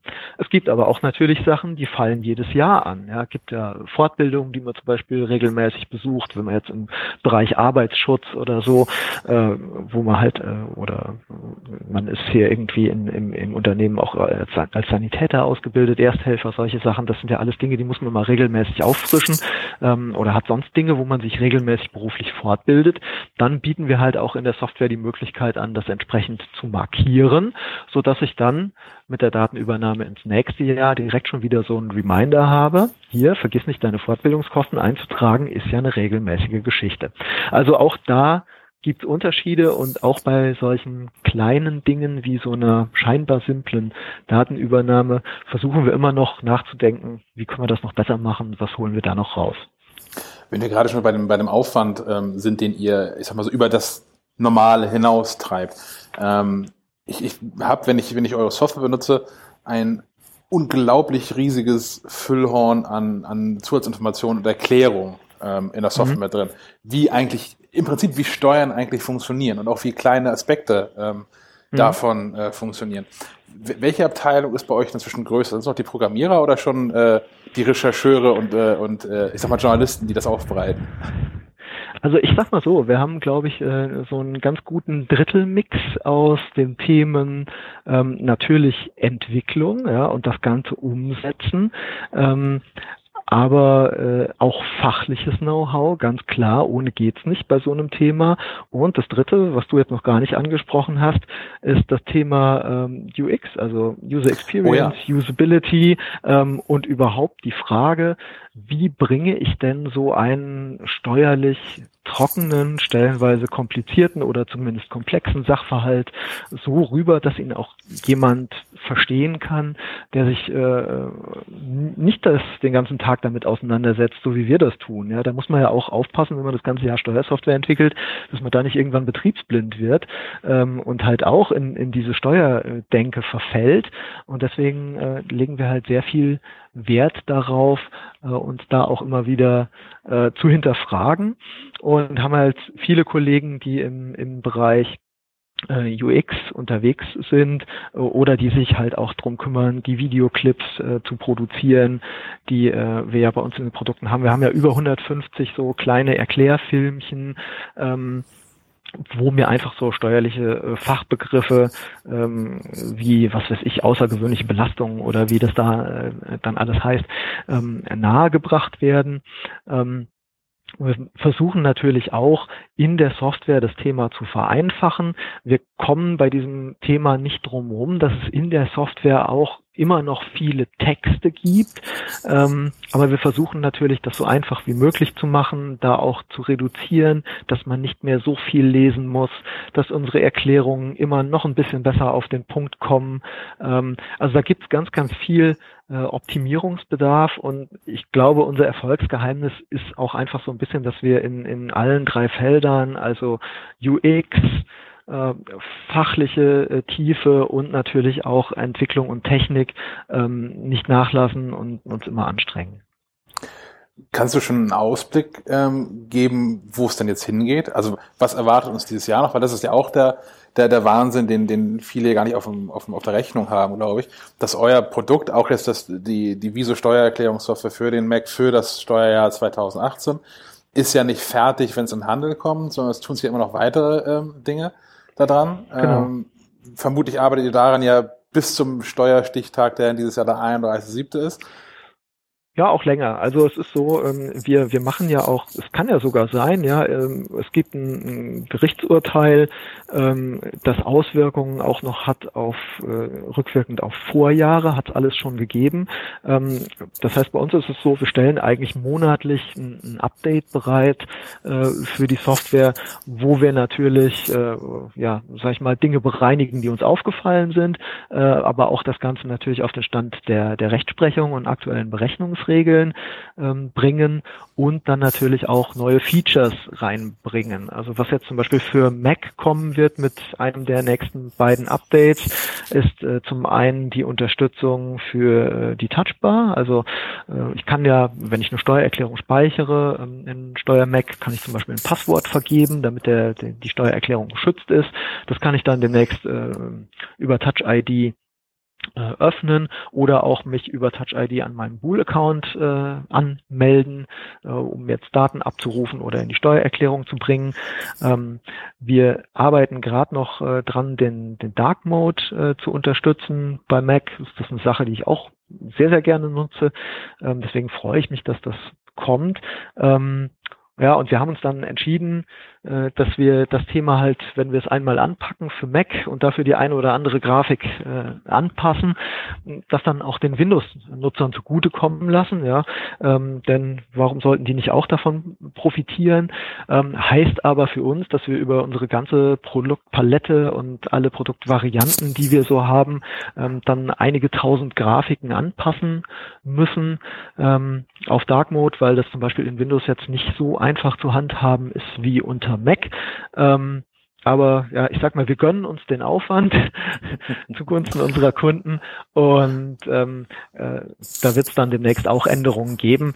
Also man sieht, es ist immer noch Bewegung drin. Ist schon richtig, wie du sagst. Also nur davon, dass das Produkt im App Store steht oder im Handel verfügbar ist, ist es äh, noch lange nicht komplett fertig. Ja, also da geht immer noch was. So und dann sind wir natürlich auch dabei, äh, zum Beispiel unsere unsere Steuerautomatik äh, zu erweitern da neue Datenquellen anzuzapfen. Ähm, was demnächst noch reinkommen wird, ist das Thema Belege. Ja, ist ja auch ganz, ganz wichtig für meine Steuererklärung. Ich habe ja immer mal noch äh, Zettel, Quittungen, Rechnungen, äh, Bons, Dokumente äh, aller möglicher Art, ähm, die ich einfach mal als Papier oder als PDF bekomme. Und da arbeiten wir momentan auch dran, dass ähm, ja, elegant in die Steuererklärung zu übernehmen. Da wird es demnächst eine neue App geben, äh, sowohl für Android als auch für iOS, eine Smartphone-App, die wird äh, Steuerscan heißen. Und mit der kann ich dann ganz einfach äh, meine Belege abfotografieren, auch schon während des Jahres. Ähm, kann ich zum Beispiel, wenn ich auf Dienstreise bin, äh, gerade schnell ein Foto vom Bahnticket machen oder ich habe im Hauptbahnhof im, äh, äh, mein Gepäck eingeschlossen und äh, lass mir dafür eine Quittung geben oder so. Ähm, solche Dinge, dass ich die nicht sammeln muss in dem Schuhkarton, der uns allen irgendwie noch immer vor Augen ist, sondern dass ich einfach schnell mit dem Smartphone ein Foto mache. Ähm, die Smartphone-App verbindet sich mit meinem Pool-Konto, mit meinem Account. Ähm, das wird digital im Account gespeichert und dann per OCR analysiert. Und wenn ich dann an meiner Steuererklärung sitze, ähm, ich habe eben schon das Pop-up-Fenster erwähnt, was, was hochkommt und mir Bankbuchungen anbietet, das kann dann auch genauso äh, mir zeigen, dass es Dokumente gibt, mit denen ich ähm, da meine äh, Erklärung äh, befüllen kann. Also das wird sicher ein Thema sein, äh, an dem wir auch während des Jahres noch, noch arbeiten werden. Die App Steuerscan.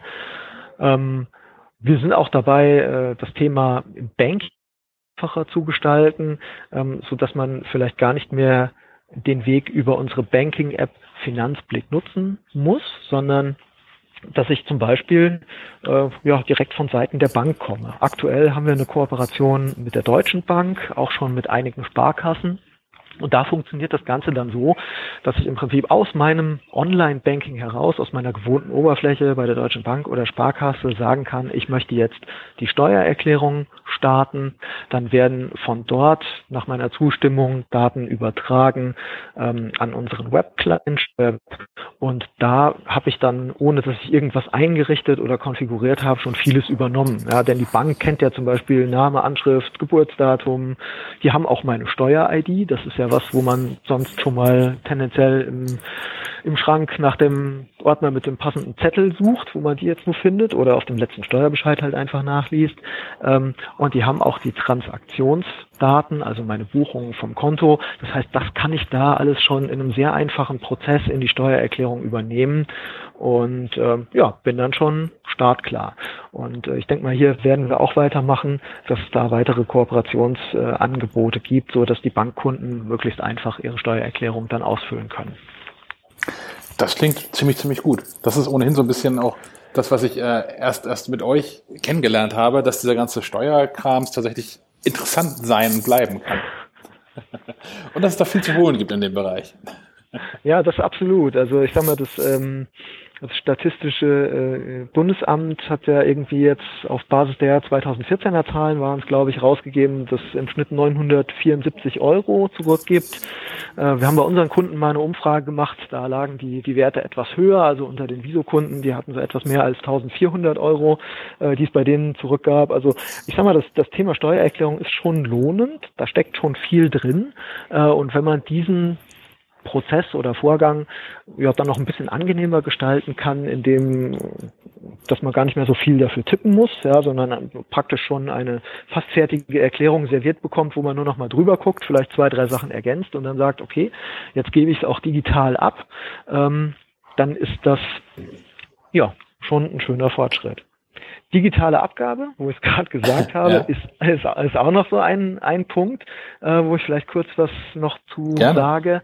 Ähm, es gibt bei uns im, im Rahmen dieser Automatikfunktionen auch den Steuerversand. Das ist im Prinzip das Gegenstück zum Steuerabruf. Beim Steuerabruf hole ich mir Daten digital vom Finanzamt in meine Steuererklärung rein. Beim Steuerversand gebe ich die Daten digital beim Finanzamt ab. Konnte ich bisher auch schon machen per Elster. Ähm, was ist jetzt besser beim Steuerversand? Der Steuerversand ist im Prinzip auch die Variante Elster mit Zertifikat. Das heißt, es wird digital signiert abgegeben äh, und wandert dann direkt zum Finanzamt. Aber auch hier benutzt man wieder das Organisationszertifikat von Buhl. Man muss sich also nicht um sein eigenes äh, Zertifikat kümmern. Und diesen Steuerversand muss man einmal einrichten. Ähm, wir können natürlich nicht einfach so für irgendwen jetzt eine Steuererklärung äh, abgeben, wenn dann das Finanzamt fragt, na ja, wer war denn das? Äh, dann äh, will es keiner gewesen sein. Das wäre natürlich nicht, nicht Sinn der Sache. Ähm, deswegen müssen wir da einmalig den Nutzer identifizieren. Das geht in einem ganz äh, schlanken Prozess per Postident, sodass man einfach äh, aus seiner Steuererklärung heraus sagt, ich möchte abgeben und den Steuerversand nutzen.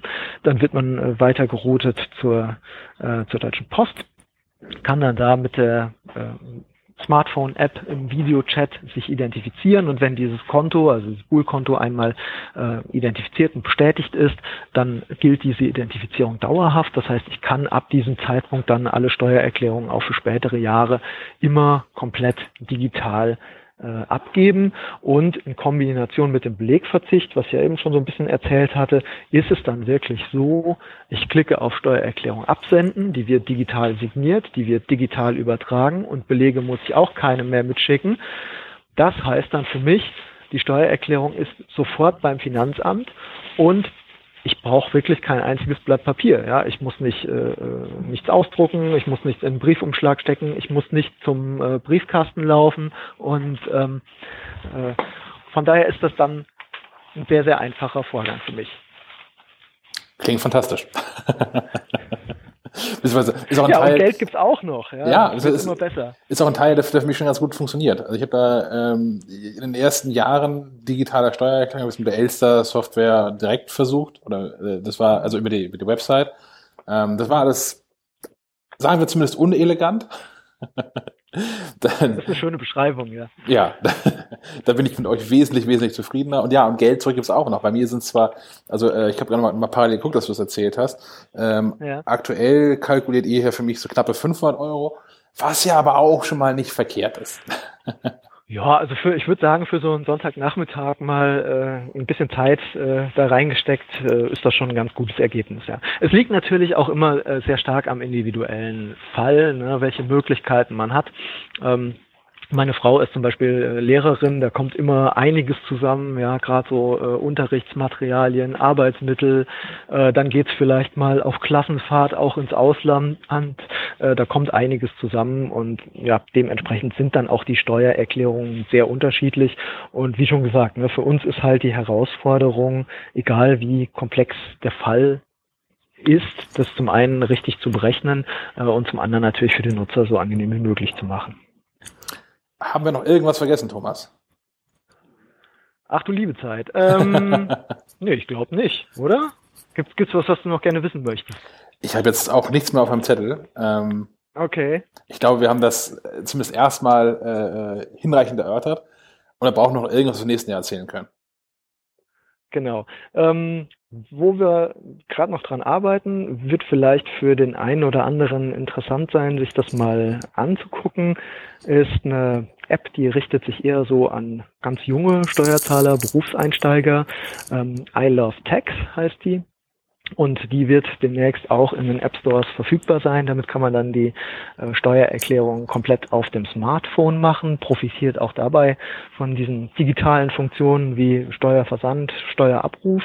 Ähm, aber die ist dann natürlich, weil ich es auf dem Smartphone mache, in der Leistungstiefe etwas eingeschränkt ähm, und natürlich nicht so ganz vergleichbar mit, mit unseren großen Anwendungen wie jetzt der Webanwendung ähm, oder unsere Mac-Anwendung.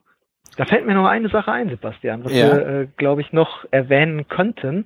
Ähm, ja, dass wir mehr oder weniger so ein, so ein Ökosystem haben zum Thema Steuererklärung, hatte ich ja schon erwähnt. Ähm, aber bei uns ist es so, wenn man die Steuersoftware bei uns kauft, lizenziert, also egal ob man jetzt ähm, die App Store Version kauft, äh, sich online einen Download bestellt oder äh, auch ganz klassisch im, im Geschäft die Box holt. Ähm, es sind immer auch alle anderen Lizenzen dabei. Das heißt, ich hab, muss mich nicht entscheiden, will ich jetzt nur auf meinem Desktop-Gerät oder auf meinem Laptop ähm, mit der mit der, mit der, mit der Anwendung arbeiten, ähm, sondern will ich vielleicht lieber auf dem Tablet nutzen, ja, dass ich halt auch mal auf dem iPad was eintragen kann. Bei uns ist das keine Entweder-Oder-Entscheidung, bei uns ist immer alles mit drin. Ähm, man kann also sowohl die Anwendung im Browser nutzen, man kann äh, die, die App äh, installieren und nutzen und man kann natürlich auch die Desktop äh, nutzen und in dem Moment, wo ich ein Benutzerkonto eingerichtet habe und in diesem Konto meine Fälle speichere, ähm, ist auch immer direkt alles verfügbar. Das heißt, ich kann kann normal an meinem äh, im, im Arbeitszimmer am, am Mac die Steuererklärung anfangen, äh, im, im Wohnzimmer auf dem Sofa mit dem Tablet äh, gerade mal schnell reingucken, wenn ich was wissen will äh, und sogar im, im Büro, wo ich vielleicht gar keine Steuersoftware installiert habe, äh, mache ich den Browser auf, gehe auf steuerweb.de, ähm, log mich ein und sehe dann da auch meine Steuererklärung, wenn ich halt gerade noch irgendwie einen Beleg eingeben will.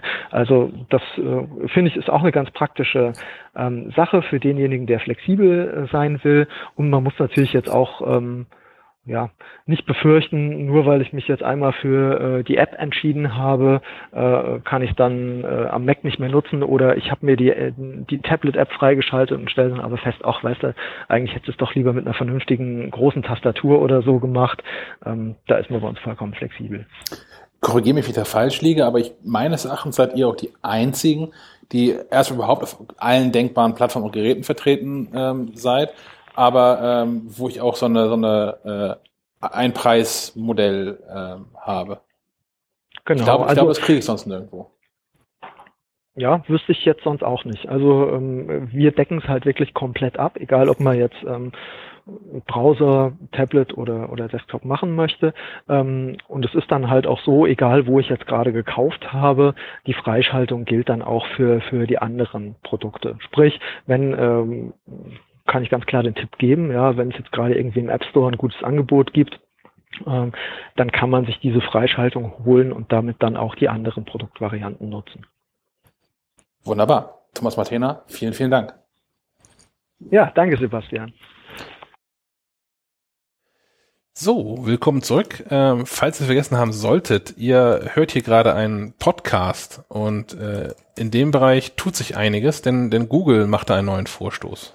Ja, Google hat seine eigene Podcast-App in Deutschland verfügbar gemacht für Android-Nutzer. Das klingt jetzt erstmal nach, aha, die auch endlich mal, ähm, was auch im Vergleich zu der Apple Podcast-App sehr spät ist. Ähm, aber es hat den großen Vorteil, dass damit dann bei Android nativ endlich mal eine App mit dabei ist und Android ist ja das Betriebssystem, was beim Großteil der Smartphones installiert ist. Das heißt, für alle Podcaster da draußen und, und für uns heißt es theoretisch, dass wir einen großen Markt erschließen mit einer vorinstallierten App äh, von Google selber, die auch sehr unkompliziert und einfach funktionieren soll. Ich habe sie selbst tatsächlich noch nicht ausprobiert, muss ich gestehen. Ähm, und ja, finde ich nicht unspannend, dass Google jetzt auch mal merkt, dass es sowas wie Podcasts gibt.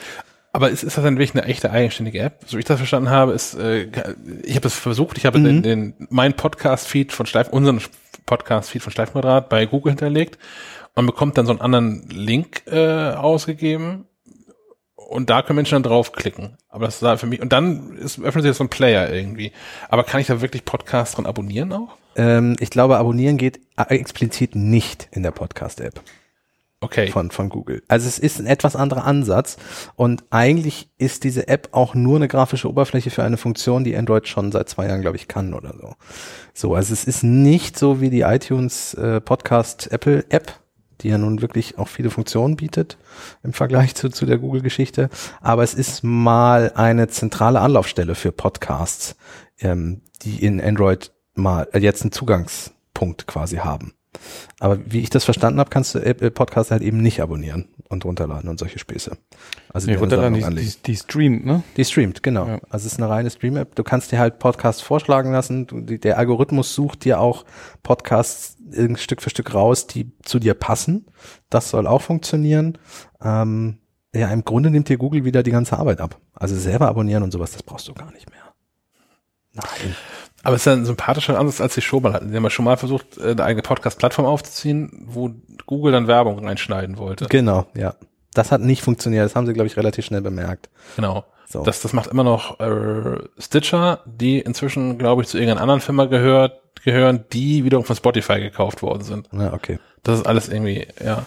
Aber trotzdem, ich finde es äh, für viele eine großartige Chance. Für uns wahrscheinlich nicht so. Hm, ja, wir sind halt so im Apple-Kosmos und so. Genau. Also ich glaube nicht, dass wir, also auch die Statistiken, die wir so äh, überhaupt erheben können, DSGVO-konform, ähm, zeigen, dass wir nicht so viele Menschen haben, die uns mit Android-Geräten hören. Ja. Was auch vielleicht nicht so verwundert. Nee, aber für, für Podcaster generell, die jetzt ein breiteres Themenspektrum haben oder, oder überhaupt nicht über Technikthemen sprechen, so, ähm, für die ist das vielleicht eine Möglichkeit, noch ein breiteres Publikum aufzutreiben. Und vielleicht ja auch mal Leute, die mit dem Medium Podcast bisher noch nicht so groß vertraut sind.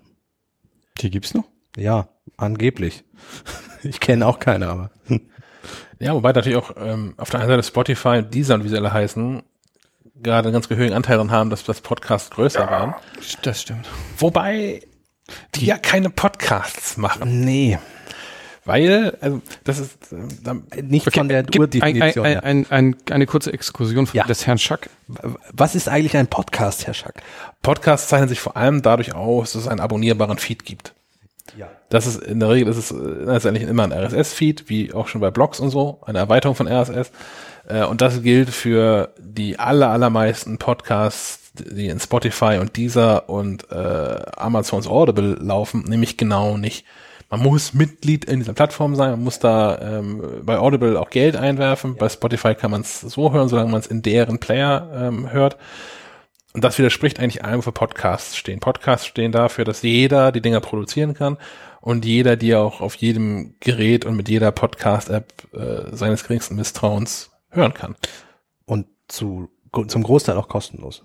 Also klar gibt's durchaus mal Podcasts mit Werbung, also die Leute versuchen da auch von zu leben, aber äh, hören ist meistens ohne Probleme möglich. Es gibt auch kostenpflichtige Angebote. Also ich, äh, Timo Hetzel aus, aus, aus München hat mit Bits und so Plus zum Beispiel sowas aufgebaut. Ähm, gibt's auch, aber wie gesagt, was, was Spotify und Teaser und Audible und so machen, sind keine Podcasts im eigentlichen Sinne. Ja, die sind halt auf den Zug mit aufgesprungen. Ja, und das, ich finde es schwierig, weil die, ähm, die, die machen den Markt so ein bisschen, den, Markt in Anführungszeichen, so ein bisschen kaputt, dadurch, dass ich jetzt wieder überall Mitglied sein muss. Also wenn ich, dass ich das, das ganze Podcast bis vor zwei Jahren, ähm, konnte ich alle Podcasts, fast alle Podcasts einfach so abonnieren. In der Regel waren die auch alle im, äh, bei, bei Apple und iTunes gelistet. Apple hat dafür eine offene Schnittstelle, das heißt, jede Podcast-App kann sich an Apples iTunes Podcast-Datenbank kostenfrei bedienen und darauf zugreifen, ähm, so dass alle jederzeit alles haben konnten. Und wenn ich jetzt alle Podcasts, Pod- Podcast-Angebote wahrnehmen möchte, ähm, brauche ich den, den, den Podcast-Player meiner Wahl für die echten Podcasts und ich brauche ein Deezer-Abo und ein Spotify-Abo. Die sind kostenfrei, aber immerhin. Ähm, und ich brauche äh, ein Audible-Abo, das kostet immer mindestens einen Zehner im Monat, meine ich. Das heißt, ich brauche drei Accounts und vier Apps, in denen ich Podcasts höre. Das ist alles völlig verrückt. Mhm. Ja.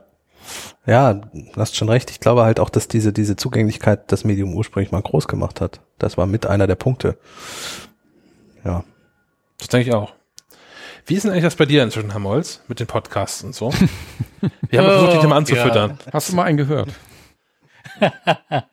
mal, mal reingehört, aber tatsächlich bleibe ich meist doch irgendwie auf YouTube hängen, weil man hat ja irgendwie so irgendwie ein begrenztes Budget an Zeit und äh, muss sehr genau gucken, wo man die unterbringt. Und da ich sehr selten äh, irgendwie pendeln mach und tu, äh, habe ich auch wenig Zeit, um äh, mir so zwischendrin mal was auf die Ohren zu setzen. Also ich glaube, das ist äh, ein Medium, das sich vor allem an Leute richtet, die sonst gerne auch mal irgendwie Radio nebenbei hören oder viel am Pendeln sind und da Zeit haben. Aber äh, ich bin jemand, der, wenn er irgendwie am Arbeiten ist, es überhaupt nicht haben kann, wenn irgendwie irgendwas an Hintergrundbeschallung läuft, sei es irgendwie äh, Bürokollegen oder äh, Radio oder sonst was. Das deckt alles zu sehr ab. Und ich wollte gerade sagen, du musst häufiger nach Kiel kommen, aber nachdem du jetzt die Kollegen direkt gedisst hast.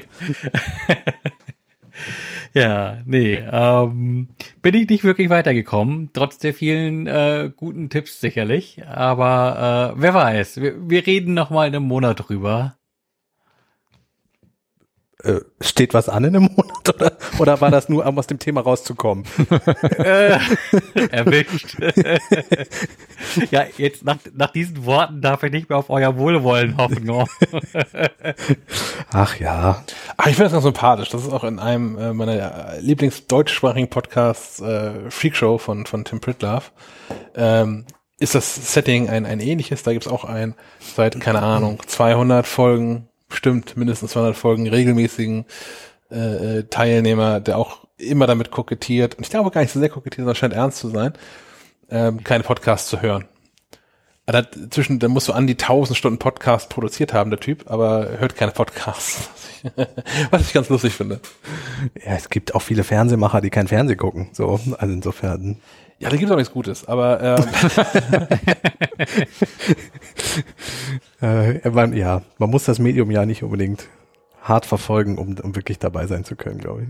Ja, ja. Ja, ich denke es auch, ja. Ähm, was auch eher spärlich verfolgt wird in, in letzter Zeit, ist ähm, das Projekt ähm, Apple CarPlay. Äh, Apples, Apples Ansatz, das iPhone mehr ins Auto zu integrieren, indem das dort ansässige Entertainment-System einfach als Display genutzt wird für ein User-Interface, was während der Fahrt einfach zu bedienen ist. Und das ist auch wirklich, und ich bin vom, vom ersten Tag an großer Freund davon. Ähm, jetzt, wo auch mehr und mehr echte Navigationssysteme mit Einzug halten, finde ich es noch ein bisschen angenehmer sogar, weil die alle ein paar Funktionen mehr haben als Apple Maps und, und Google Maps. Ähm, ähm, aber wie jetzt äh, eingangs schon gesagt, ich war jetzt eine Woche im Urlaub und ähm, bin nicht selbst gefahren, sondern mitgefahren und saß in einem relativ modernen Auto eines deutschen Herstellers mit, mit, mit vier Kreisen auf der auf dem Kühlergrill. Hä? Und das ist ja, also, habt ihr mal in modernen Autos gesessen? Das ist eine völlige Katastrophe, wie die so diese User-Interfaces bauen. Das ist, äh, ja, mein Onkel hat eins mit vier Kreisen und so einem Drehrad und Drücken Ja. und ich, äh, ich habe versucht, den Radiosender zu wechseln. Ich habe es nicht hingekriegt. Also erstmal Mein Auto ist 17 Jahre alt. Ich bin froh, dass ein Radio drin ist. Ich habe keins. Das ist noch besser. ja, ihr seid alle Gewinner. ich, ich bin da wirklich sehr schockiert wieder ausgestiegen, weil das ja auch ein Auto ist, was äh, hoch fünfstellig äh, kostet. Mhm.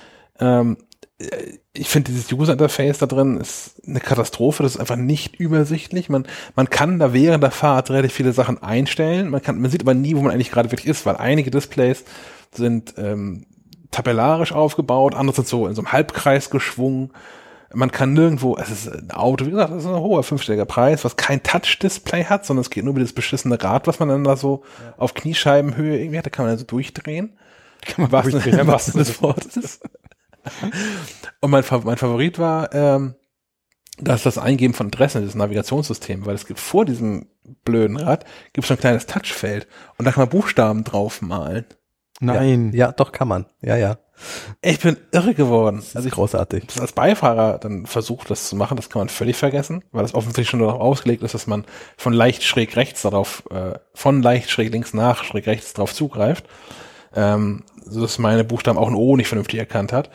Ähm, Ich, ich bin Naja. ja felsenfest davon überzeugt, dass die Entwickler, die früher die Menüführung für die Programmierung von Videorekordern gemacht haben, dass die jetzt äh, inzwischen bei der Autoindustrie.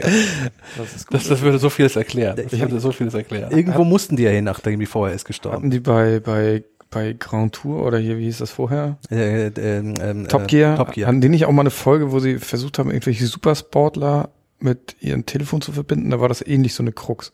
Das war, glaube ich, auch ein Ferrari oder keine Ahnung was. Ja. Sie wollten einfach nur das Telefon damit verbinden. Das Ja. irgendwie Das war ein Teil, das war ein Teil einer Challenge. Also es war eine Aufgabe und es ging auf Zeit.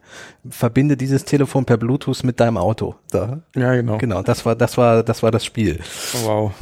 Okay, also doch ein Apple-Auto. Wäre schön, ne?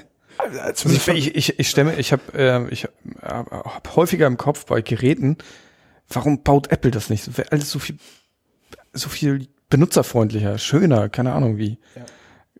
Es gibt da so ein paar Geräte, wo ich denke so, mh, nee, das ist nicht wirklich. Also der Tesla ist von der Menüführung, finde ich ja schon sehr ans iOS angelehnt, auch mit diesen Schiebereglern und so. Der funktioniert, glaube ich, ganz gut. Also ich, ich saß noch nicht live in einem, aber Kann aber kein CarPlay.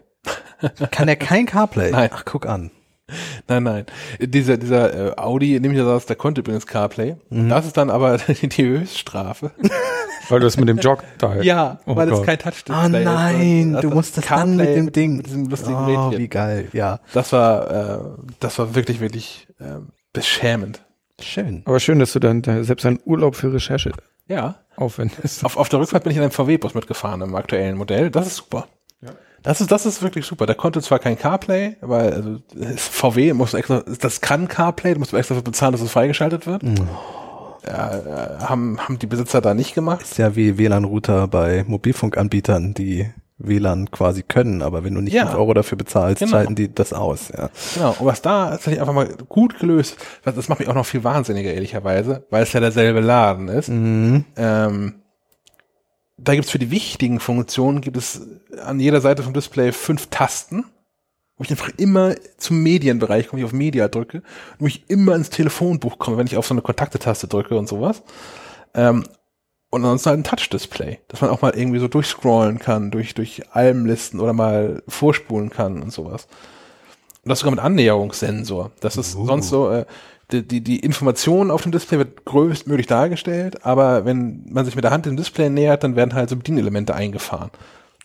Das war wirklich gut. Das ist nicht, nicht CarPlay und nicht im Ansatz so hübsch, aber ähm, Ja, ist zwar derselbe Benutzt Konzern, aber ich wette, das ist dann wieder eine andere Abteilung. So, und die reden auch nicht miteinander. ja. Hardware ist ja nicht gleich Software, ne? Aber was mich jetzt am meisten eigentlich interessiert, äh, in welchem Auto reißt es sich dann am besten? Genau. VW-Bus oder der, die Audi-Limousine. Meinem. ähm, Wenn du selber fährst, ne? Ich, ich fahre ein Prius äh, Modell von 2012, das ist ganz okay. Ich habe ein Radio drin, das CarPlay kann, das ist auch super. Ähm, ansonsten vom Reisekomfort und das wird dich nicht überraschen, äh, gewinnt der VW-Bus deutlich. Ja, das ist schon, ist schon ein Traum. Obwohl ich glaube, so moderne SUVs, die sind, machen dem ja nichts mehr und die sind ja ähnlich groß. Wahrscheinlich Nicht so hoch, oder? doch. Ja? Ja. Also ich hatte früher ja schon mal einen, da, da war, fühlte ich mich noch wie der König der Straßen. Wenn ich heute in meinem, meinem, meinem alten VW-Bus sitze und da fährt irgendwie das, äh, der aktuelle BMW SUV, der ist auf Augenhöhe mit mir gefahren. Okay. Ist echt so, wow.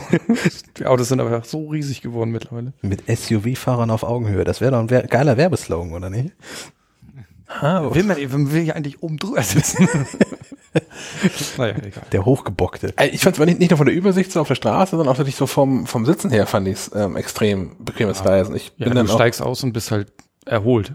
Ja. Wohingegen, wenn du dich aus einem anderen Auto mal manchmal poolen musst, da von der Straße kratzen. Rein und ja, ja. bin noch ein, ein, ein Großteil der Strecke bin ich zurückgefahren. Also wir waren äh, in, in in Dänemark mit einer größeren Gruppe und hatten einen Anhänger mit dabei. Ähm, da hat zwar in Deutschland so eine 100er Zulassung, stellt sich aber raus, dass die deutschen Zulassungen den Dänen völlig egal sind. Und solange man nicht sich in Dänemark noch eine dänische Plakette von irgendeinem Amt äh, draufkleben lässt, äh, mit 100er Zulassung, darf man 80 fahren.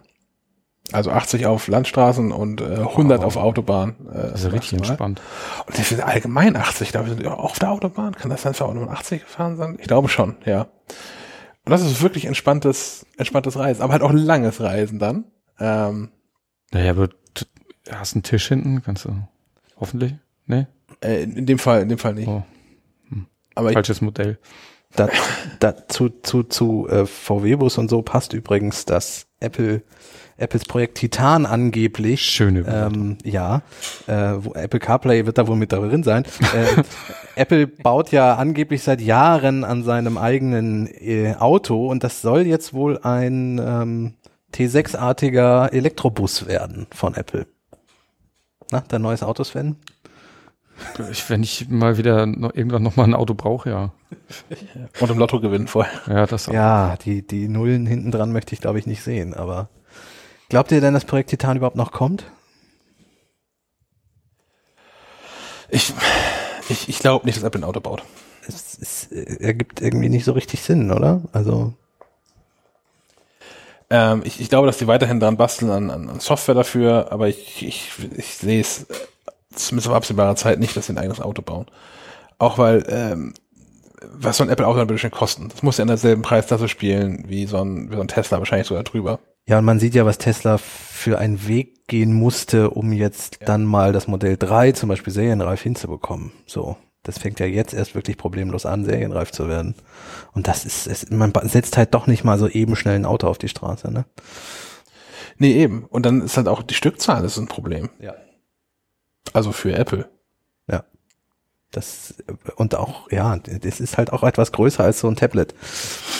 Mit so Lagerkosten und Aber Transport. vielleicht kann man ja klappen. Ein Gelenkbus, ne? Also das heißt, ich habe entweder ein Fahrrad oder einen Bulli, je nachdem. Das Da, wär- da wäre ich dabei. ja. Ich weiß nicht.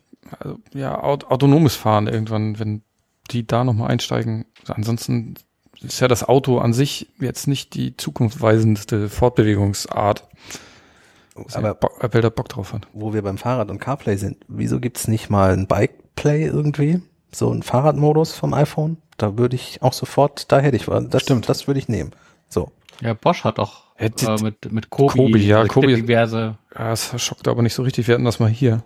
Es war nicht so richtig smart. Ja, ich hätte es auch mal dran geschraubt. Äh, das war schon ein Abenteuer. Dann auch benutzt. Da, äh, ich fand es nicht schlecht, aber ich, äh, mein ein Navi am Fahrrad braucht man irgendwie auch eher selten und zu wissen, wie schnell man unterwegs ist. Ja gut, äh, das ist was, wenn man es irgendwie sportlich betreibt. Du brauchst kein Navi am Fahrrad? Wieso das denn nicht? Mir würde es ja schon reichen, wenn, wenn Apple Karten einfach auch Fahrradnavigation anbieten würde. Ja. Ich darf em- entweder darf ich mit dem Auto fahren oder zu Fuß gehen. Ja. Aber alles andere wird zur Wegzeitberechnung nicht zugelassen. Ja, ich, ich tippe dann meistens eher auf zu Fuß gehen, wenn, weil, Ist man halt schneller da. ja, nein, äh, mit dem Fahrrad fahre ich dann lieber die Fußstrecke, als wenn ich dann über eine Ja. Bundesstraße mit dem Fahrrad muss oder so. Aber habt ihr da irgendeine kluge App im Einsatz? Ich nutze immer noch, äh, ich habe, ich hatte mal Bike Citizen ausprobiert, das fand ich aber auch irgendwie, ich fand, ich war mir zu hässlich. Ich Punkt. mach, äh, Jetzt nutze ich aktuell Komoot. ja, das nutze ich auch, wenn ich am Wochenende mal eine längere Tour mache oder so. Weil du da halt auch wirklich sehen kannst, Steigung, Straßenbelag und so. Das, das funktioniert auch meistens recht gut. Genau, und weil die auch Routen drin haben. Ja. Also so, die, das habe ich ähm, im letzten Sommer, der ja, äh, die Eltern unter uns erinnern sich, ein intensiver Sommer war, Ja. ähm, häufig. Bitte? ist okay. Habe ich äh, äh, da häufig genutzt, wenn ich abends nach Hause gekommen bin und nachdem die Sonne so ein bisschen untergegangen war, noch mal eine Runde rauszukommen, weil ich den Tag über dann doch eher im Büro verbracht habe, weil es hier erträglich war im Vergleich zu draußen ähm, oder im Homeoffice, ähm, um eine Runde Rad zu fahren. Ja. Und dann statt ziellos durch die Gegend zu irren, dann sich da irgendwie eine Route raussuchen. Das fand ich ganz cool. Ja.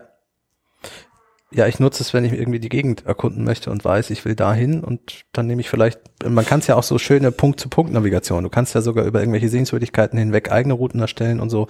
Das kannst du vor allem am Rechner machen und dann aufs iPhone übertragen. Das ist auch sehr angenehm. Also die, die hat schon viele tolle Funktionen. Das sollte vielleicht mal ein MacLive-Thema werden. Äh, ich glaube, wir hatten eh so über so ein Bike-Thema nachgedacht, oder nicht? Ich denke das auch, ja. Aber vielleicht können sich ja Menschen nochmal bei äh, uns melden, wenn ihr was Cooles habt, was zu diesem ganzen Fahrradkosmos passt. Also sowohl an, an Apps als auch an Zubehör, weil was ist, woran es mir persönlich auch mangelt, ist ähm, eine ne coole Fahrradhalterung fürs iPhone. Also ich habe jetzt zuletzt habe ich von Wicked Chili heißen sie, glaube ich, irgendwie so, ähm, was genutzt, was aber eigentlich auch nur funktioniert. Also es ist so eine Hülle ums iPhone drumherum, das schon mal nicht schlecht ist, dass wenn es doch mal aus der Haltung rutschen soll, dass es halt nicht sofort kaputt ist, sondern gepolstert ist da drin. Die bringst du dann am Fahrrad. Und ab. die bringt man am Fahrrad an. Das heißt aber auch, man muss es da mal reinfriemeln und wieder rausfriemeln. Und eigentlich hätte ich gerne, wie im Auto, eine vernünftig sichere Halterung, wo es einfach reinsteckt und läuft.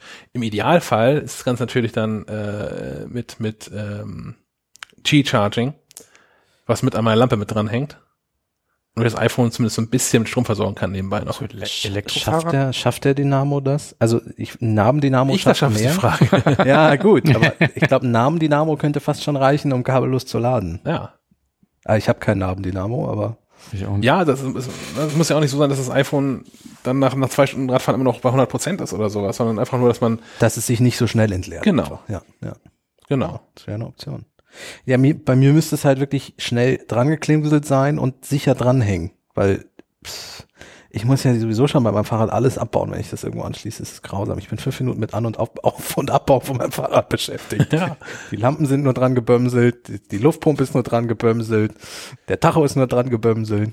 Ich habe damals Aufpreis für bezahlt, dass zumindest die Lampen, dass ich, dass ich, dass ich vernünftige Lampen habe. Kein, keine USB zu laden, Akkuscheiß, sondern Ja, ich muss Aber es- alles ab- und aufbauen. mit Dynamo. und Geht, so. geht mir ähnlich. Also wie schön wäre das, wenn man sein Fahrrad auch einfach irgendwo hinstellen könnte und das einfach da bleiben würde. Ja. Und niemand, Aber dieses, dieses 20 Kilo Schloss mitzuschleppen, damit das nicht irgendjemand wegnimmt, Ja. finde ich echt anstrengend. also Leute, klaut keine Fahrräder. Gut. Der Clown ist sowieso assi. Ja, genau. Wie, Ähm, wie, wo, wie haben wir den Bogen jetzt geschafft zum Fahrradfahren? über, über CarPlay und Navigation und so. Und ich Ah, dachte, ich möchte Bikeplay haben. Okay, ich, ja. Ja? Ich gucke mir das an mit Komoot. Ich glaube, es ist aber, ja, es ist ganz nett, vielleicht so für Freizeitfahrten, aber so für das alltägliche Nee, für Fahren alltäglichen Nutzen ist es nicht. nicht so Nein, nein, nein. geeignet. Nee, aber auf alltäglichen Routen habe ich es auch nicht so nötig. Also da, da weiß ich, wo ich lang fahre. Ja, aber vielleicht willst du es auch tracken. Ja, das mache ich mit Apple Watch. Äh, bei mir erkennt sie übrigens nicht, dass ich Fahrrad fahre. Also ich Fährst du so langsam? Bist du langsam? Nein, das, das kann nicht sein, dass ich zu langsam fahre. Ich war gestern auf der Veloroute mit Tempo 30. Oh. Geil. Aber wir kommen vom Thema ab. Auf der Ru- Ve- Velo 10? Ja. Ja, ist schön. Die gefällt mir. Ja, wir können zum nächsten Thema kommen, weil wer äh, die äh, Velo-Route 10 hier in Kiel mal kennenlernen möchte, der könnte zum Beispiel anfangen, äh, bei Falke Media ähm, zu arbeiten. Falke Media. Wir gestalten Medien mit Leidenschaft und suchen deine Begeisterung. Als modernes Medienhaus direkt an der Kieler Förde produzieren wir Videos, Websites, Magazine und sind auch auf Instagram und Facebook ganz vorne mit dabei. Steige jetzt ein als Azubi und mach mehr aus deiner Leidenschaft. Mehr auf falkemedia.de slash karriere. Ja, das war Das übersteuert. für uns war das ein bisschen laut. Im, im Podcast ist es bestimmt die richtige Lautstärke nachher. ähm, Ich, ich zeige den Leuten, die dann bei uns anfangen, auch persönlich die Veloroute. Ich weiß nicht, ob das hilft oder ob das abschreckend ist. äh, ja, auf jeden Fall Falke Media sucht an allen Ecken und Kanten äh, neue Mitarbeiter und Falkemedia.de slash Karriere oder sonst in den Shownotes. Genau. Vielleicht ist ja für euch ähm, das Richtige dabei. Ähm, ein Thema haben wir noch, glaube ich. Überleitung. ja, Überleitung ist heute, ich, ich bin noch ein bisschen im Urlaubsmodus. Aber wenn ihr dann hier anfangt und Probleme mit Apple Pay habt, könnt ihr persönlich bei uns dann in der Redaktion reinkommen. ja, überhaupt erstmal das ganze Geld, um das ganze Geld auszugeben, wir hier was die- säckeweise die Millionen, die ihr hier raustragt, ja. Ähm, Apple Pay. Ich habe ähm, ein, ein neues Thema, was ich immer noch habe, ist auch eine Anekdote aus, äh, ich war in Dänemark, wie gesagt, im Urlaub. Habe ich ja schon erwähnt, dass ich im Urlaub war? Da schließt sich der Kreis. Was mit dem Fahrrad da? leider nein, leider nein. Hätte ich gerne gemacht, aber hat auf den Hänger nicht draufgepasst. So, jetzt ist ja Dänemark wohl das Apple Pay Paradies, oder nicht? Auf jeden Fall wird man nirgends komisch angeguckt. Ah, das Also ich habe ich hab einen kleinen Kaufmann gefunden, der noch ein altes Zahlungsterminal hatte, was allgemein kein NFC kann, wo ich dann auch mit Apple Pay aufgeschmissen war, aber sonst, ähm, es geht halt überall und allen ist völlig klar, was man da gerade tut. Das fand ich, fand ich, fand ich angenehm. Ja. Und ähm, ja.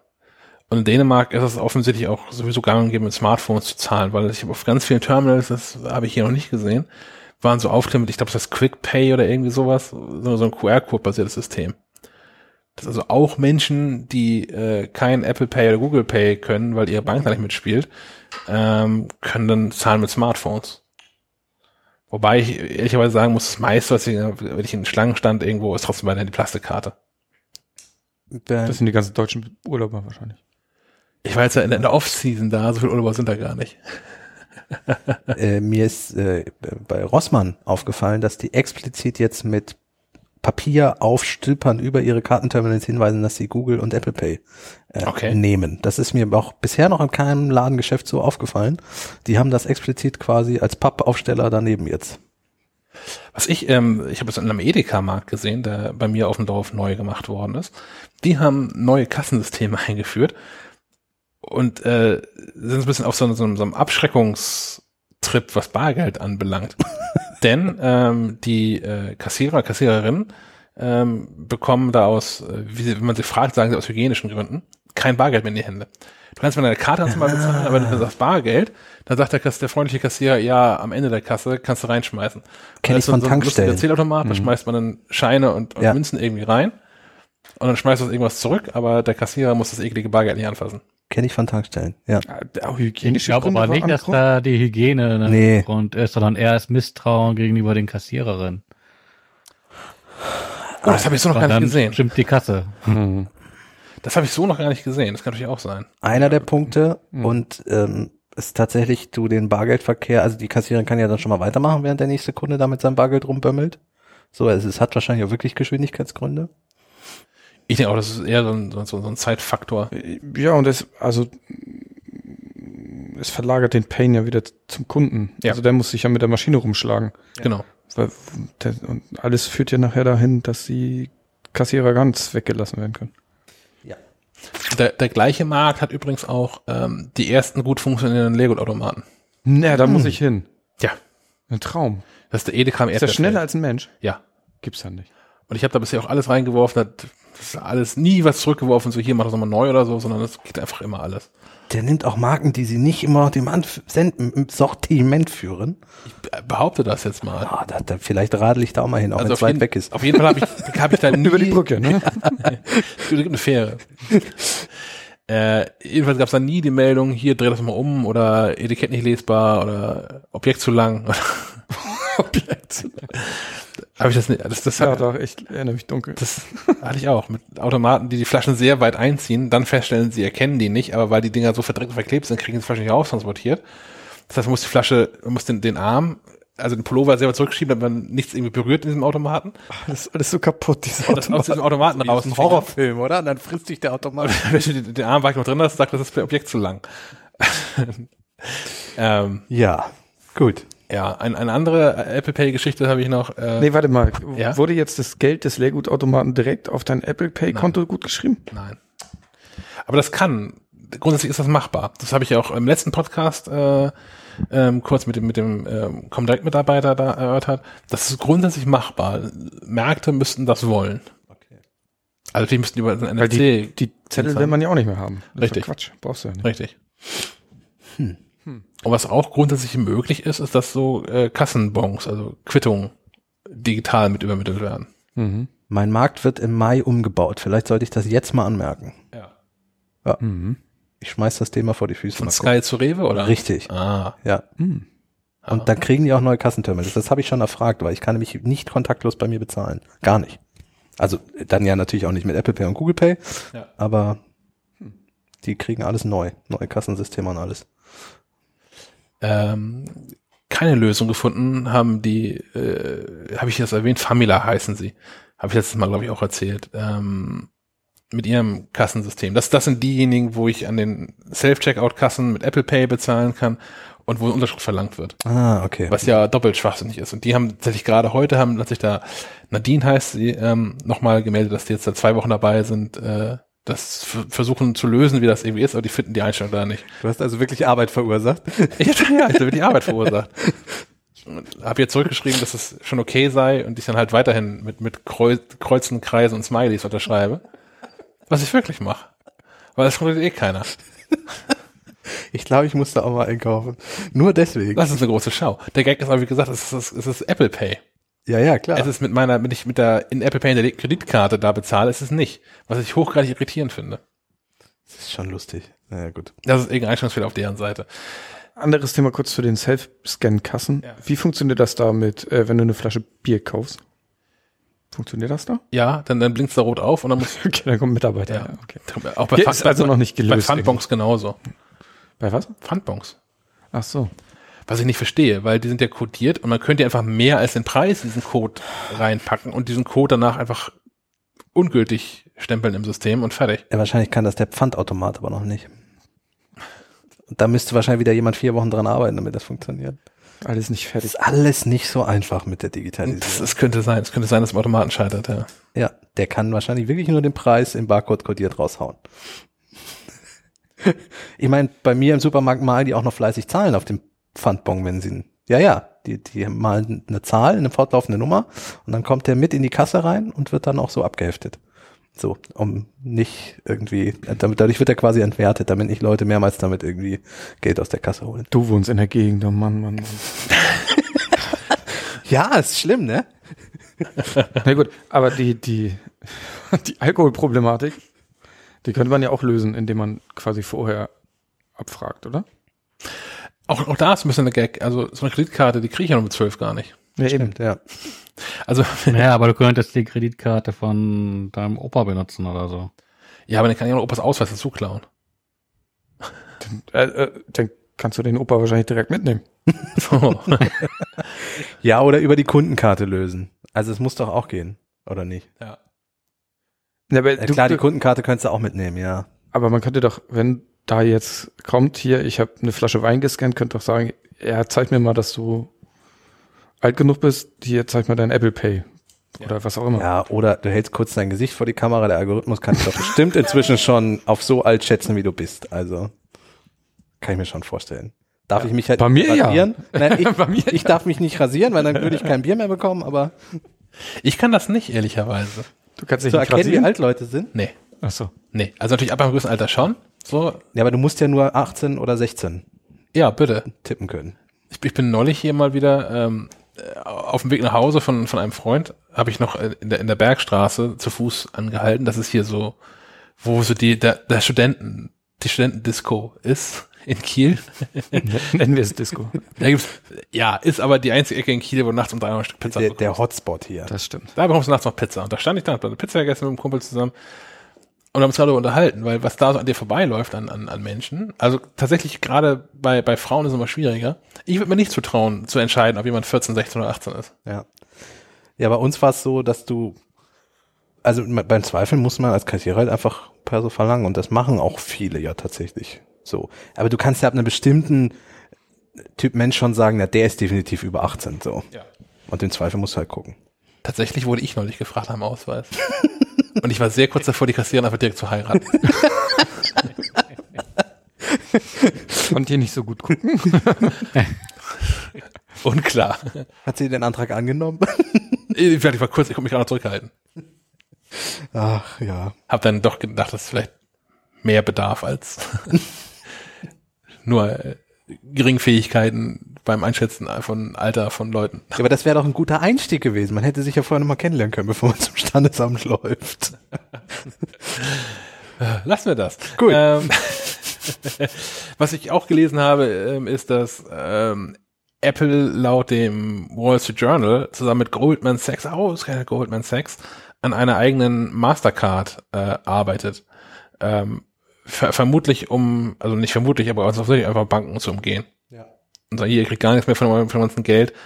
Und Teil davon kriegen die Kunden, weil was so ein bisschen der ähm, Deal sein soll, soll, ist, ähm, dass äh, Karteninhaber überall, wo sie Apple Pay dann nutzen, automatisch 2% Cashback bekommen, was äh, dann vermutlich vielleicht auch dem entspricht, was Apple sich bisher so einverleibt. Was mit einem Großteil ist, was Apple sich einverleibt. Ähm, und gleichzeitig soll dann auch noch ähm, die, die Wallet-App so ein bisschen aufgebohrt werden und so ein bisschen Tricks lernen, die die Fitness-App jetzt schon kann, dass man so mit der, der Metrik von, von, von Ringen äh, Ausgaben erkennt, wenn man zu viel Ausgaben hatte oder ähm, ob man in einer Woche deutlich mehr für Lebensmittel ausgeben hat als im Durchschnitt des Jahres oder irgendwie sowas. W wollen wir eine Apple-Kreditkarte haben? Also ich, ich, ich fand ja bisher so sympathisch, dass es aufgeteilt ist. Also meine Bank sieht weiterhin meine Umsätze. Muss sie ja, um, um, um meinen Bankverkehr regeln zu können. Das war ja bisher auch so. Und, und Apple kriegt nicht alles mit, was die Bank mitkriegt und die Bank kriegt nicht alles mit, was Apple zu sehen bekommt. Also diese, diese Aufteilung fand ich ganz sympathisch an Apple Pay bisher. Ich, ich würde lieber eine Apple Pay Karte haben als zum Beispiel eine Facebook Kreditkarte. ähm, Ja. Das kann ich unterschreiben, aber ich glaube, ich würde sie mir trotzdem nicht holen, weil ich möchte nicht das, also ich möchte nicht von Apple jetzt eine Kreditkarte haben. So. Ja, aber ist ja eigentlich sowieso eine rein hypothetische Frage, weil wenn wir darüber reden, dass Apple eventuell eine eigene Kreditkarte bringt, wird das sicherlich auch erstmal nur für die USA gelten. Ja, klar. Aber in, in fünf Jahren dann, wenn es dann soweit ist, hier, weiß ich nicht, ob ich dann. Meint ihr, dass das US-only wäre? Also ich, ich habe das, bisher habe ich da tatsächlich immer eher an den internationalen Markt gedacht. Äh, gerade weil so eine Mastercard ja überall funktioniert und weil in den USA ja schon recht viele Banken sowieso an Bord sind. Also klar, Apple könnte damit mehr Geld machen, aber dann muss man Leute halt, also man müsste Leute zum Wechsel bewegen, die ohnehin schon eine Apple Pay Kreditkarte haben. Ja. Wenn während du das auf Deutschland, in Deutschland auf den Markt schmeißt, hast du eine hohe Wahrscheinlichkeit, äh, jemanden zu treffen, der äh, Apple Pay nutzen möchte, das aber nicht kann, weil er bei der Sparkasse ist oder so. Ja, auf der anderen Seite können wir halt zum Beispiel immer noch nicht per iMessage uns Geld durch die Gegend schicken. Apple Pay Cash, ja. Ja, weil wir da wohl irgendwie eine amerikanische Sozialversicherungsnummer für bräuchten. Ja. Und ich wette, dass du die dann auch für diese Kreditkarte bräuchtest. So. Ich glaube, dass da irgendwelche Bankengesetze noch so ein bisschen Probleme bereiten. Aber unabhängig davon, also unabhängig davon, dass es dann vielleicht da irgendwelche, dass es erstmal nur in den USA gibt, äh, du bist, du das willst, willst du gar nicht erst haben. Ich finde es interessant, ähm, weil ich, das ist die Frage, wer die Daten hat. So, wenn das bei Goldman Sachs landet, ja, bin ich auch Die, die nicht werden so ja wohl irgendwas von dem Kuchen haben wollen. Aber wenn, äh, wenn, wenn, wenn Apple die Hand auf den Daten hat, denen würde ich grundsätzlich erstmal mehr trauen als jeder Bank in Deutschland. Datenschutz, den Datenschutzding. Ja, aber sind dir, sind dir, diese, sind dir deine Daten diese zwei Prozent wert? Weil darauf wird es ja hinauslaufen, dass das eigentlich der Gegenwert für deine Daten ist. Ja, aktuell kriege ich gar nichts von meinen Daten bei meiner Bank. Ja, gut. aber die braucht die ja nur noch irgendwie, um eine Kontobewegung zu machen. Ja, ja, ja, ja. Gut, ich weiß, die fängt damit auch was an mit meinen Daten. Also vielleicht jetzt nicht explizit mit meinen, aber so Big Data mäßig werden Banken hoffentlich auch irgendwas aus den Daten machen, so um zumindest Trends abzusehen und so. Hm, weiß ich nicht. Du bist doch, Sven, bei, bei einer guten Bank. W wann, wann können die Apple Pay? Gibt's da schon irgendwas? Hm, gar nicht. Die arbeiten auch an irgendeiner eigenen, keine Ahnung, NFC-Lösung oder so. Die haben sich, die wollten, die wollen, glaube ich, nicht auf Apple Pay. Das ist schade. Ja, äh, ich vermisse das jetzt auch noch nicht, aber ich habe auch keine Apple Watch, deswegen ist Ja, und ich, ich glaub, ja, das ist, ein, das ist ein Argument, weil ich denke, der, der wahre Luxus von Apple Pay hält erst mit Apple Watch Einzug. Ob ich, genau, ob ich jetzt mein Telefon aus, aus dem Portemonnaie ziehe oder die Karte, das ist eigentlich egal. Theoretisch könnte ich auch nur die Karte ans Telefon kleben. Ja. Dann aber vielleicht, habe jetzt mein eigenes Apple Pay mit Patex. Auch so Höhlen, wo man die, ne? also, kann, man durch eine Kreditkarte hindurch das iPhone laden, wenn du das hinten drauf klebst? Dann geht ausprobieren, ausprobieren. Wir haben doch hier kabellose Lader. Ich weiß nur, dass man da darf keine. ich deine Karte? Nee, danke, danke. Ich weiß nur, dass man da keine Elektro, und das ist ja auch mit Magnet und ich würde es lassen. Möchtest du, Herr Molz, das als Außenreporter quasi nicht herausfinden? Das kann so wie bei Wetten, was die Außenwette sein. Nee, nee, nee, nee, nee. Ihr, ihr sucht nur Blöden, Ich wette, der, dass, der dass, den dass, das, Magnetstreifen ruiniert. ich wette, dass das Anker Cheat Charting Terminal drei Kreditkarten unter zwei Minuten grillt. Und ganz äh, Oberammergau macht mit. Ja. Wetten, dass wir auf dem Marktplatz von 100 Leute zusammenkriegen, die ihre Kreditkarten mit uns gemeinsam grillen. Oh Mann, ja. Gut, wir müssen, wir müssen eine große Samstagabend-Unterhaltungssendung machen. Ja. Äh, haben wir noch, haben wir noch irgendwas vergessen? Haben wir noch weitere Themen? Äh, wenn ihr das auch so seht mit der Abendunterhaltung, dann lasst uns doch ein Like da oder eine Rezension oder tweetet uns an, erzählt euren Freunden von Schleifenquadrat, äh, schreit es in die Welt hinaus, druckt euch T-Shirts mit uns. Fällt mir noch was dann ein? schickt uns auch Fotos. Schickt uns Fotos davon, genau. Vielleicht sollten wir Merchandise anbieten. Ja. Nein, aber Bettwäsche. Wenn ihr zum Beispiel bei, bei der, in der Apple Podcast App eine Bewertung da lasst, dann hilft uns, hilft uns das natürlich, äh, um da noch ein bisschen größer zu werden, weil die, diese Bewertung schon, niemand weiß genau, wie ins Ranking reinspielen, aber sie spielen halt mit rein. Genau, das klingt mal ein bisschen nach Betteln, aber wenn ihr zehn Minuten Zeit habt, na gar nicht mal zehn Sekunden eher Zeit habt, Ja, fünf Sterne. klickt da mal auf, auf ein paar Sterne. Oder so viel wie ihr wollt. Schreibt gerne noch einen Satz dazu. Äh, Ähm, ja, und, und äh, twittert uns an, schreibt uns Facebook, wenn euch irgendwas noch fehlt, wenn ihr was noch besser machen können, wenn irgendwas gar nicht geht. Wir husten so viel bei den Sendungen oder irgendwie so, wie bei der letzten. diesmal ging's. Ja, Ja. Alle genesen. gut. Dann der Rauschmeißer. Haben wir, haben wir noch ein Spam des Monats? Wir haben, ich habe das diesmal ähm, drei geteilt oder vier geteilt, äh, weil es keine komplett gute Spam des Monats gab. Ich möchte aber anfangen mit einem Sicherheitshinweis. Ich dachte mir, ich nutze die Rubrik mal. Bei mir sind vermehrt im E-Mail-Postfach, was heißt vermehrt, eigentlich seit fünf Tagen nur noch solche Mails eingegangen, die wohl, also augenscheinlich von meinem eigenen E-Mail-Konto sind. Und die auch damit anfangen, dass jemand schreibt, äh, guck mal, ich habe dir von deinem Mail-Konto geschrieben, das ist der Beweis dafür, dass ich dein E-Mail-Konto gehackt habe. B bitte überweis mir jetzt dringend Geld. Ähm, hier jetzt an dieser Stelle der ganz offizielle Sicherheitshinweis, nein. Nichts überweisen. nichts überweisen. Nur weil die offensichtlich von eurem Konto kommen, heißt das nicht, dass sie das auch wirklich tun. Ähm, man kann sehr leicht den, den Kopf von einer E-Mail, wo die ganzen Daten drin sind, manipulieren und dann kann ich das so aussehen lassen, wie wenn die von jeder E-Mail-Adresse der Welt kommen. Ähm, also lasst euch da nicht ins Boxhorn jagen. Ähm, die sind teilweise so, dass, dass auch Leute, die sich mit Technik auskennen, schon ins Grübeln kommen, aber die Flut, die jetzt gerade kommt, das ist echt einfach nur Fake. Also nicht nervös werden. tatsächlich ähnlich leicht zu fälschen wie bei echten Briefen, wo ich einfach auch oben links in die Ecke reinschreiben kann, Absender Kasper. Richtig, genau. Also da muss man sich technisch auch nicht groß auskennen. Ähm, das übernehmen auch Tools für einen inzwischen, weil das sind ja auch Massen-E-Mails. Also das wird ja schon Massen, das ist ja nicht so, dass sich jemand hinsetzt und jeder einzelne dieser Mails selber manipuliert. Das wird ja massenhaft gemacht. Ähm, Und, und im Zweifel immer lieber einmal mehr löschen. ja. Wenn es wirklich dringend ist, wird derjenige sich schon irgendwie bei euch melden. Schickt dann schon eine Mahnung. Genau. genau. Ja, und, So und per Post. wenn es wirklich eine Rechnung oder sowas ist, die haben eure, wenn ihr was bestellt habt, die haben eure Lieferadresse und da gibt's dann auch einen eine Br- Brief hin mit einer Mahnung oder sowas. Also äh, lasst euch da nicht irgendwie nervös machen. Und ich kenne auch keinen Online-Anbieter, der euch eine Rechnung als Doc-Datei schickt. Nein, definitiv nicht. Das, das gibt's nicht. Und äh, auch niemand, der euch nochmal bittet, eure Anmeldedaten irgendwo anzugeben oder solche Späße. Wenn es doch öffnet, vorher Backup machen. Ja. Vielleicht machen wir nochmal eine IT-Sicherheitsspezialfolge. So, dann habe ich noch drei Dinge heute äh, beim Durchsuchen der Spams gelernt. Einmal gibt es die äh, Erkenntnis, dass Spammer jetzt auch Wortwitze machen neuerdings. Und zwar äh, mit dem Beispiel, äh, kann sich in die Länge ziehen, neuer 60 Meter Gartenschlauch.